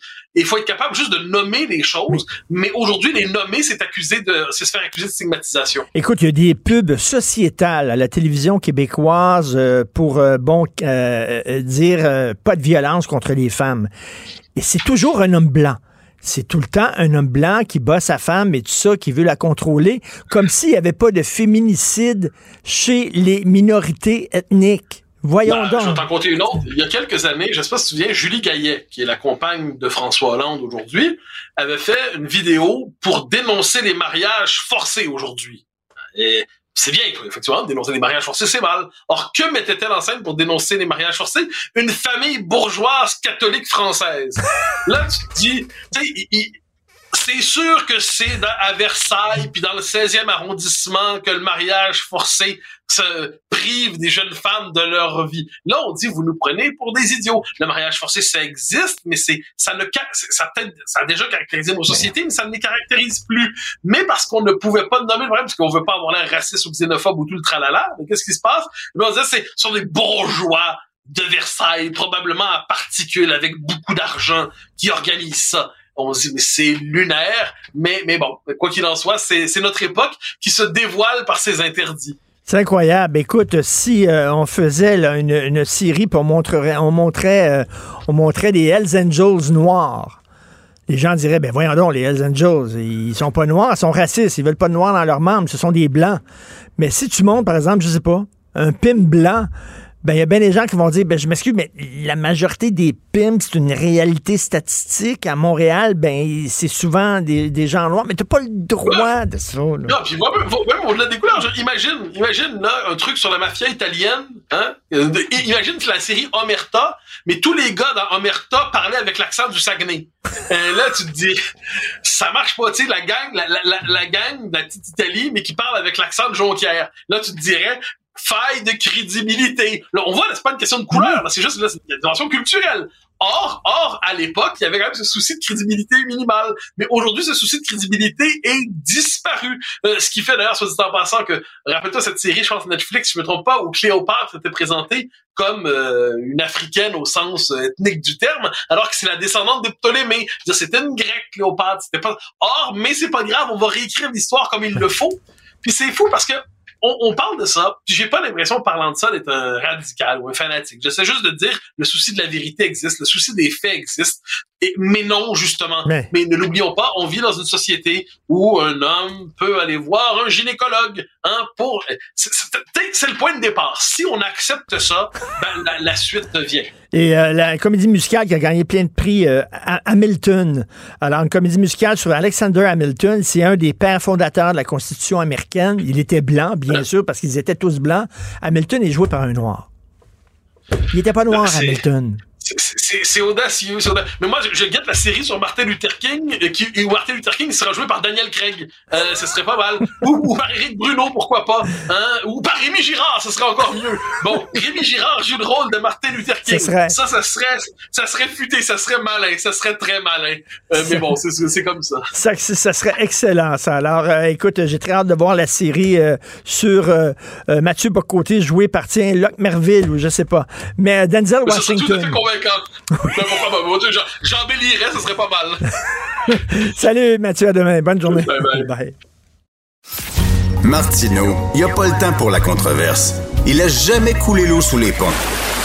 C'est lui qui la verse. Vous écoutez Martineau. Cube, Radio. Alors, euh, il y a un juge qui a critiqué le Suisse de Laval pour ne pas avoir aidé un accumulateur compulsif qui a été poursuivi à plusieurs reprises par la ville. On ne l'a pas aidé, donc maintenant, il est en danger de perdre son logement. Bon, je ne veux pas rentrer dans ce en particulier, mais je suis personnellement, et j'imagine que vous l'êtes aussi fasciné par ces accumulateurs, les gens qui accumulent toutes sortes d'objets de façon compulsive. Nous allons en parler avec Mme Karine Gauthier, psychologue, présidente de la Coalition des psychologues du réseau public québécois. Bonjour, Mme Gauthier. Bonjour. Alors, on appelle ça, moi j'avais entendu le syndrome de Diogène, hein, c'est ça, mais le, le mot plus savant, c'est la silogomanie. C'est ça. Oui, ou la thésaurisation euh, pathologique, donc des termes qu'on n'entend pas, qu'on n'entend pas très souvent. Mais euh, oui, ça existe effectivement. Euh, on parle d'une prévalence, c'est ça, d'environ 2 à 6% quand même de la population qui sont touchés par ces, ces problèmes-là, ces difficultés-là finalement. OK, comme toute compulsion, c'est la même chose comme euh, les gens qui prennent trop de drogue, les gens qui sont obsédés par le sexe, les gens qui boivent trop, les gens qui, ramassent des choses, c'est que ça répond à, un genre de pulsion interne. C'est ça, c'est dans la dans le fond, c'est dans la lignée des, troubles obsessionnels compulsifs, c'est qu'il y, a vraiment une grande détresse à l'idée de, euh, de, de jeter, là, de, de, de se départir euh, des objets, puis un besoin, là, c'est ça, de, de garder euh, le plus d'objets possible, puis pas nécessairement des objets qui ont qui ont une valeur. Des fois, ça peut être des objets qui ont une valeur, mais des fois, ça peut être des, des articles de journaux ou peu importe de, de, la, de la poste qu'on a reçue, quoi que ce soit. Donc, il y a, vraiment une difficulté qui est associée à une grande détresse quand on jette ou quand on doit se départir des objets. Madame Gauthier, je pense que je souffre un peu de ça si ma blonde nous écoute, là, elle va dire, Richard, parce ah que mon bureau à moi, c'est le foutu bordel. Et euh, j'achète des magazines et c'est très rare que je jette un magazine et je les garde. Je sais pas pourquoi je les garde. J'en ai dans des boîtes et tout ça. Jamais je vais rouvrir ces boîtes-là et euh, reconsulter ces magazines-là. Et ma blonde me dit, Christy, jette-les. Ça n'a pas de bon sens. Mais on dirait que, je sais pas, je me départirais de quelque chose. Je sais pas c'est quoi, un attachement émotif qui est complètement débile vis-à-vis -vis ça. C'est assez spécial. C'est ça, mais c'est ça que pour avoir vraiment là, un trouble, euh, faut qu'il y ait un impact là, dans le sens que tu sais la personne par exemple euh, peut plus utiliser euh, comme là tu sais vous pourriez plus utiliser les gens pourraient plus rentrer dans votre bureau. Qu'il y, aura un impact sur la sécurité. Donc il y a comme il y a quand même une différence à faire entre euh, tu sais euh, avoir de la difficulté là, à se départir de choses, mais que qu'on reste dans un endroit qui est sécuritaire où on peut se hmm. déplacer. Euh, quand on parle vraiment de la, du trouble, là, ça ferait en sorte que euh, dans le fond, il y aurait il y aurait une difficulté là à à circuler, par exemple. Tu sais, ça, ça aurait un, impact sur, sur votre espace, finalement, pour... ouais. Mais, mais les gens ne voient pas, c'est-à-dire que quand tu es rendu, là, des fois, on voit les, policiers qui rentrent dans des maisons, puis on voit des photos dans les journaux, puis tabarnouche, comment quelqu'un fait pour vivre là-dedans? Il y a des poubelles partout, il y a des sacs et tout ça. Les gens ne voient pas la réalité devant eux en disant, ben, ça n'a pas de Christie de bon sens avoir une maison comme ça. Ben, euh, euh certains le voient. C'est souvent les les, euh, les gens autour, là, l'entourage là, qui va euh, qui va réagir puis aider la personne à aller à réaliser là que c'est un problème pour sa pour sa sécurité. c'est pas toujours facile pour ces personnes-là de de d'aller chercher de l'aide, mais il y en a que oui là. Finalement, quand quand que parce que souvent ça a un impact sur leur vie familiale, leur travail euh, puis il y a souvent d'autres problématiques aussi euh, de santé mentale qui sont mmh, associées. Mmh. Là. Euh, donc, on parle dans 75% des cas, il y a d'autres problèmes comme la dépression, ça sera environ 50% l'anxiété, l'anxiété généralisée, l'anxiété sociale. donc, il y a d'autres, il y a d'autres problématiques qui viennent avec. Donc, c'est pas toujours facile là, pour la personne de de, de réaliser là, que ok c'est vraiment un problème. Puis souvent euh, ça prend plusieurs années. Si la personne euh, le, réalise, là, euh, ça peut être long aussi. Là. On voit des, des, gens chez qui ça commence assez jeune et qui vont chercher de l'aide euh, plus tard finalement. Est-ce qu'il y en a beaucoup? euh, notre collègue ici à l'émission, Florence Lamoureux, qui est recherchiste, euh, qui regarde beaucoup de télé québécoise, elle me dit que elle a vu des cas comme ça dans, dans deux séries, Stat et L'échappée, où on parlait justement de gens comme ça. Il y a même dans une des séries, c'est que la mère, elle cherchait sa fille partout. Elle pensait qu'elle était disparue, puis finalement, sa fille était morte. Euh, Il y, a, comme un armoire qui est tombé sur la tête, puis elle était morte, mais elle la voyait pas parce qu'il y avait tellement d'objets dans, dans, dans la maison qu'elle la voyait plus. Est-ce qu'il y en a beaucoup de gens comme ça? Euh, ben c'est ça, c'est estimé. Les, les chiffres qu'on qu'on a, ça vient des États-Unis puis de l'Europe. Là, euh, ça, ça, ça se tournerait autour de 2 à 6 euh, de la population générale, puis ça serait répandu euh, à travers le monde. Là, ça ne serait pas juste euh, dans les dans les pays plus euh, occidentaux, si on peut dire. Euh, donc 2 à 6% c'est quand même euh, c'est quand même significatif. Ben oui. Puis il y aurait, euh, euh, dans le fond, un aspect euh, génétique aussi, là, quand on regarde, euh, par exemple, des, des études chez les jumeaux, euh, on voit qu'il y qu'il y y euh, y a- des impacts là, génétiques, là, environ euh, c'est 50 des jumeaux, là, tu sais, puis euh, chez les parents, tu sais, souvent, la personne euh, qui souffre de, ce, de cette difficulté-là, de ce trouble-là, euh, va avoir euh, un de ses parents aussi euh, qui en souffrait. Euh, donc, euh, donc c'est quand même euh, quelque chose à considérer là dans. dans... Est-ce que, est-ce que ça commence jeune? Parce que vous parliez de ça euh, tantôt. Est-ce que ça commence jeune, un, puis est-ce qu'il y a plus de femmes que d'hommes qui souffrent de ça? Euh, ouais, ben l'ange, l'ange, ça varie quand même. On le voit plus. Tu sais, ça peut commencer des tendances plus jeunes. La seule chose, c'est que quand quand le- l'enfant, euh, tu sais, quand l'enfant habite chez ses parents, l'adolescent habituellement aussi habite. Donc, donc il y a, il y a, euh, il peut y avoir les parents qui interviennent puis qui vont jeter des choses à un moment donné, qui vont arriver puis qui vont faire du ménage puis tout ça. Euh, donc, ça va être moins facile d'identifier. Ok, c'est vraiment un trouble euh, qui rencontre les critères là, tu sais, d'un trouble euh, sérieux là, qui, qui Mm. nécessite de l'aide. Euh, puis euh, on le voit plus chez les chez les personnes plus âgées finalement là, tu sais que ça ressort là, vraiment. euh, euh, euh, vraiment d'une façon claire là, euh, Oui. chez les personnes euh, euh, plus tu sais à partir de la trentaine, quarantaine, cinquantaine, même les personnes âgées aussi là, euh, c'est là que ça serait le plus le plus fréquent, le plus diagnostiqué, mais on voit quand même souvent, euh, tu sais, chez les jeunes, on peut voir certains comportements qui portent à croire que, euh, mais ça va, ça va être plus euh, diagnostiqué plus tard finalement comme problème. C'est incroyable. Euh, si vous demandez pour les pour les femmes, pardon, pour les femmes et les hommes, là, euh, c'est c'est à peu près égal. Il y a un petit peu plus d'hommes euh, euh, qui, qui, qui, qui auraient ce, ce trouble-là. OK. Dans- Ah, OK. ouais.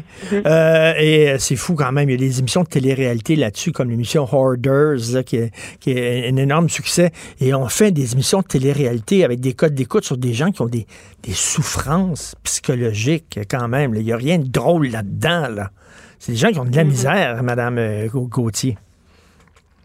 Ah oui, c'est vraiment euh, c'est c'est pas simple. C'est pas comme ok ben on va on on on, va y expliquer qu'il faut que je des choses, que c'est dangereux. Tu sais, c'est des, des problématiques de santé mentale complexes. Comme je disais, en plus, 75% du temps, il y a d'autres problématiques de santé mentale. Souvent, c'est pour les autres problématiques que les gens vont consulter, comme la dépression, par exemple. Euh, parce que c'est sûr que ça a un impact sur le fonctionnement là, de la personne, sur euh, sa vie sociale, sa vie familiale, euh, souvent sur le travail, tout ça. Donc, euh, donc c'est à prendre au sérieux. Là. C'est pas euh, euh, c'est pas simple comme comme pathologie. hein. Merci beaucoup, Mme Karine Gauthier, psychologue, présidente de la Coalition des psychologues du réseau public québécois. Je vais essayer de faire le ménage dans mon bureau à la grande joie de ma blonde. Merci beaucoup, Mme Gauthier. Bonne journée, bye. bonjour, bonjour. Martino. Le préféré du règne animal. Bonjour, les petits lapins. Oublions jamais de placer les choses en perspective. Ça aurait dû être une grande célébration. C'est quand même gros ce qu'on évoque là. Très significatif pour bien comprendre tout ce qui s'est passé. Un professeur, pas comme les autres. Lutte la liberté. Alors, Luc, c'est le début là, du procès de Donald Trump pour fraude. Est-ce qu'il s'est pointé au palais de justice? Qu'est-ce qui s'est passé? Écoute, je pense même que notre équipe a réussi à dénicher parce que ça fait pas très longtemps, chapeau à l'équipe. Euh, je nous le fais entendre euh, un petit peu, Donald Trump. On y revient ensuite. OK. There was no victim here. The banks were represented by the best, biggest, most prestigious law firms in the state of New York, actually in the country. Some of the biggest and best law firms, in all cases, the biggest and best law firms. That's who represented them.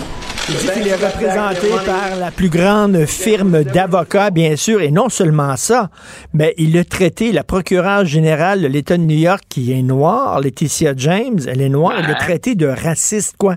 Raciste anti-blanc? Voilà, donc M. Trump et euh, t'as entendu, je voulais aussi qu'on entende, c'était parfait, le, le, le, le cliquetis, si on veut, ou le déclencheur des, des, des appareils photo, le clic. Donc, euh, M. Trump, il l'a joué très fort ce matin. C'est-à-dire qu'on s'est demandé pendant un certain temps, on en avait discuté tous les deux la semaine dernière, va-t-il se présenter ou pas? Il a carrément, euh, M. Trump, décidé de jouer la carte politique à fond dans ce dossier-là. Euh, il est à toute fin pratique déjà condamné quand le procès va commencer. là, le juge Engeron, celui qui préside ce dossier-là, et qui a le dernier mot parce que ce n'est pas un procès devant jury. Donc, il sait que les carottes sont cuites dans le langage populaire. Alors, il décide ce matin de se présenter et il pense qu'en étant là, jouer la carte de la victime, jouer la carte de celui qui contre qui on s'acharne, donc euh, et qui est victime d'une chasse aux sorcières d'une très vilaine dame qui est la procureure. Donc, euh, ça, ça le, ce serait payant pour lui dans tous les sens. Payant dans les sondages, mais payant aussi en argent sonnant et trébuchant, si on peut encore se permettre l'expression, en 2023. La majorité des gens en pareille situation, la, solution ou l'option la plus sage, c'est tu te la fermes. Tu ne vas pas aggraver ton cas en provoquant la procureure ou le juge. Donc, on peut très bien hein, avoir manqué de respect à un tribunal et se faire imposer un baillon.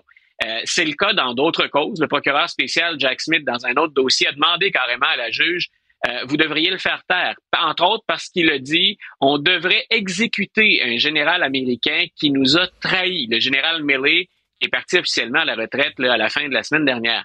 Donc, cette fois-là, avant même que son procès officiellement débute, ben, on l'entend comme ça, provoquer, insulter, remettre en question la validité du système. On rappelle toujours, euh, moi je m'accroche à ça parce qu'on est ailleurs au plan politique, c'est un ancien président, c'est le meneur chez les républicains. Oui, les gens ont voté pour lui et les gens l'appuient, mais ce qui m'apparaît être le plus important là-dedans, c'est le fonctionnement des institutions, incluant bien sûr les tribunaux, la justice. Ben oui. M. Trump défie littéralement les tribunaux, défie les juges, euh, et normalement, il devrait y avoir des sanctions pour ça. C'est complètement fou. Euh, écoute, on a évité le shutdown aux États-Unis, sauf qu'on a dit, euh, on a dit à Zelensky, il va falloir t'attendre pour ton argent finalement là. C'est énorme et, et euh, j'invite les auditeurs euh, à bien suivre ça également. Il y a un document qui était, euh, qui devait rester un document sensible, qui devait rester entre les mains de l'administration Biden et qui a circulé dans les médias. Donc, on en a parlé hier et on en parle aujourd'hui aux États-Unis. M. Biden est très, très, très, tu vas voir le lien entre les deux, est très, très, très inquiet de la corruption qui sévit toujours en Ukraine. C'était endémique à- Mm. avant l'élection de Zelensky. M. Zelensky s'y est attaqué, mais avec un succès qui est plus que relatif. Et là, ce qu'on nous montre, c'est que l'administration Biden, autant sur la scène internationale qu'à l'intérieur du pays, on craint que ça effrite le soutien, le soutien des alliés ou le soutien populaire à l'Ukraine. De là, le lien avec le budget. Mais on, on, on a, on est parvenu, républicains et démocrates, à se serrer les coudes en fin de semaine. À quelques heures du deadline ou de la limite, on a décidé de voter ensemble pour écarter les radicaux républicains. Et pour parvenir à s'entendre, on a dit on va mettre l'Ukraine de côté. Et tout de suite, le président Biden est intervenu en fin de semaine en disant à M. Zelensky, n'ayez crainte, on revient à la charge. Mais M. Biden joue gros. On sait que l'appui de certains législateurs s'effrite. On sait que la population américaine n'est plus favorable majoritairement à ce qu'on aide financièrement l'Ukraine. Et là, il y a cette question de corruption qui revient sur la place publique. C'est rien pour aider ceux qui veulent dégager. On parle de 19, 20, 24 milliards de dollars supplémentaires d'aide à l'Ukraine. Euh, monsieur, monsieur Biden essaie d'exercer des pressions sur Zelensky, mais je te laisse deviner la réponse. Est-ce que M. Zelensky a les coups des franches en pleine guerre pour dire aux oligarques ukrainiens On parle des Russes, mais on parle moins des, des Ukrainiens. Ben Est-ce qu'il a les coups des franges pour leur dire vous déménagez ou vous rendez des comptes? La réponse est facile à trouver, je crois. Tout à fait. Merci pour ces éclaircissements, Luc. À demain. Bonne journée. Une bonne journée. Merci. C'est tout le temps qu'il me reste. Merci à l'excellente équipe de recherche, Florence Lamoureux, Marianne Bessette, euh, à la réalisation, à la mise en onde. C'est Tristan Brunet-Dupont qui vous salue du haut de ses 8 pieds 6 pouces. Il est tellement grand que sur sa tête, il y a des neiges éternelles. Et l'autre jour, j'ai vu un Sherpa euh, thaïlandais sur son épaule droite parce que son épaule est considérée comme le camp de base. OK, là? Alors, euh, donc, euh, merci Tristan Brunet-Dupont. Euh, C'est Benoît Dutrisac qui arrive beaucoup moins grand mais un grand homme, un grand homme spirituellement, moralement, euh, un de nos géants. Et euh, nous autres, on se reparle demain 8h30. Passez une excellente journée. Cube Radio.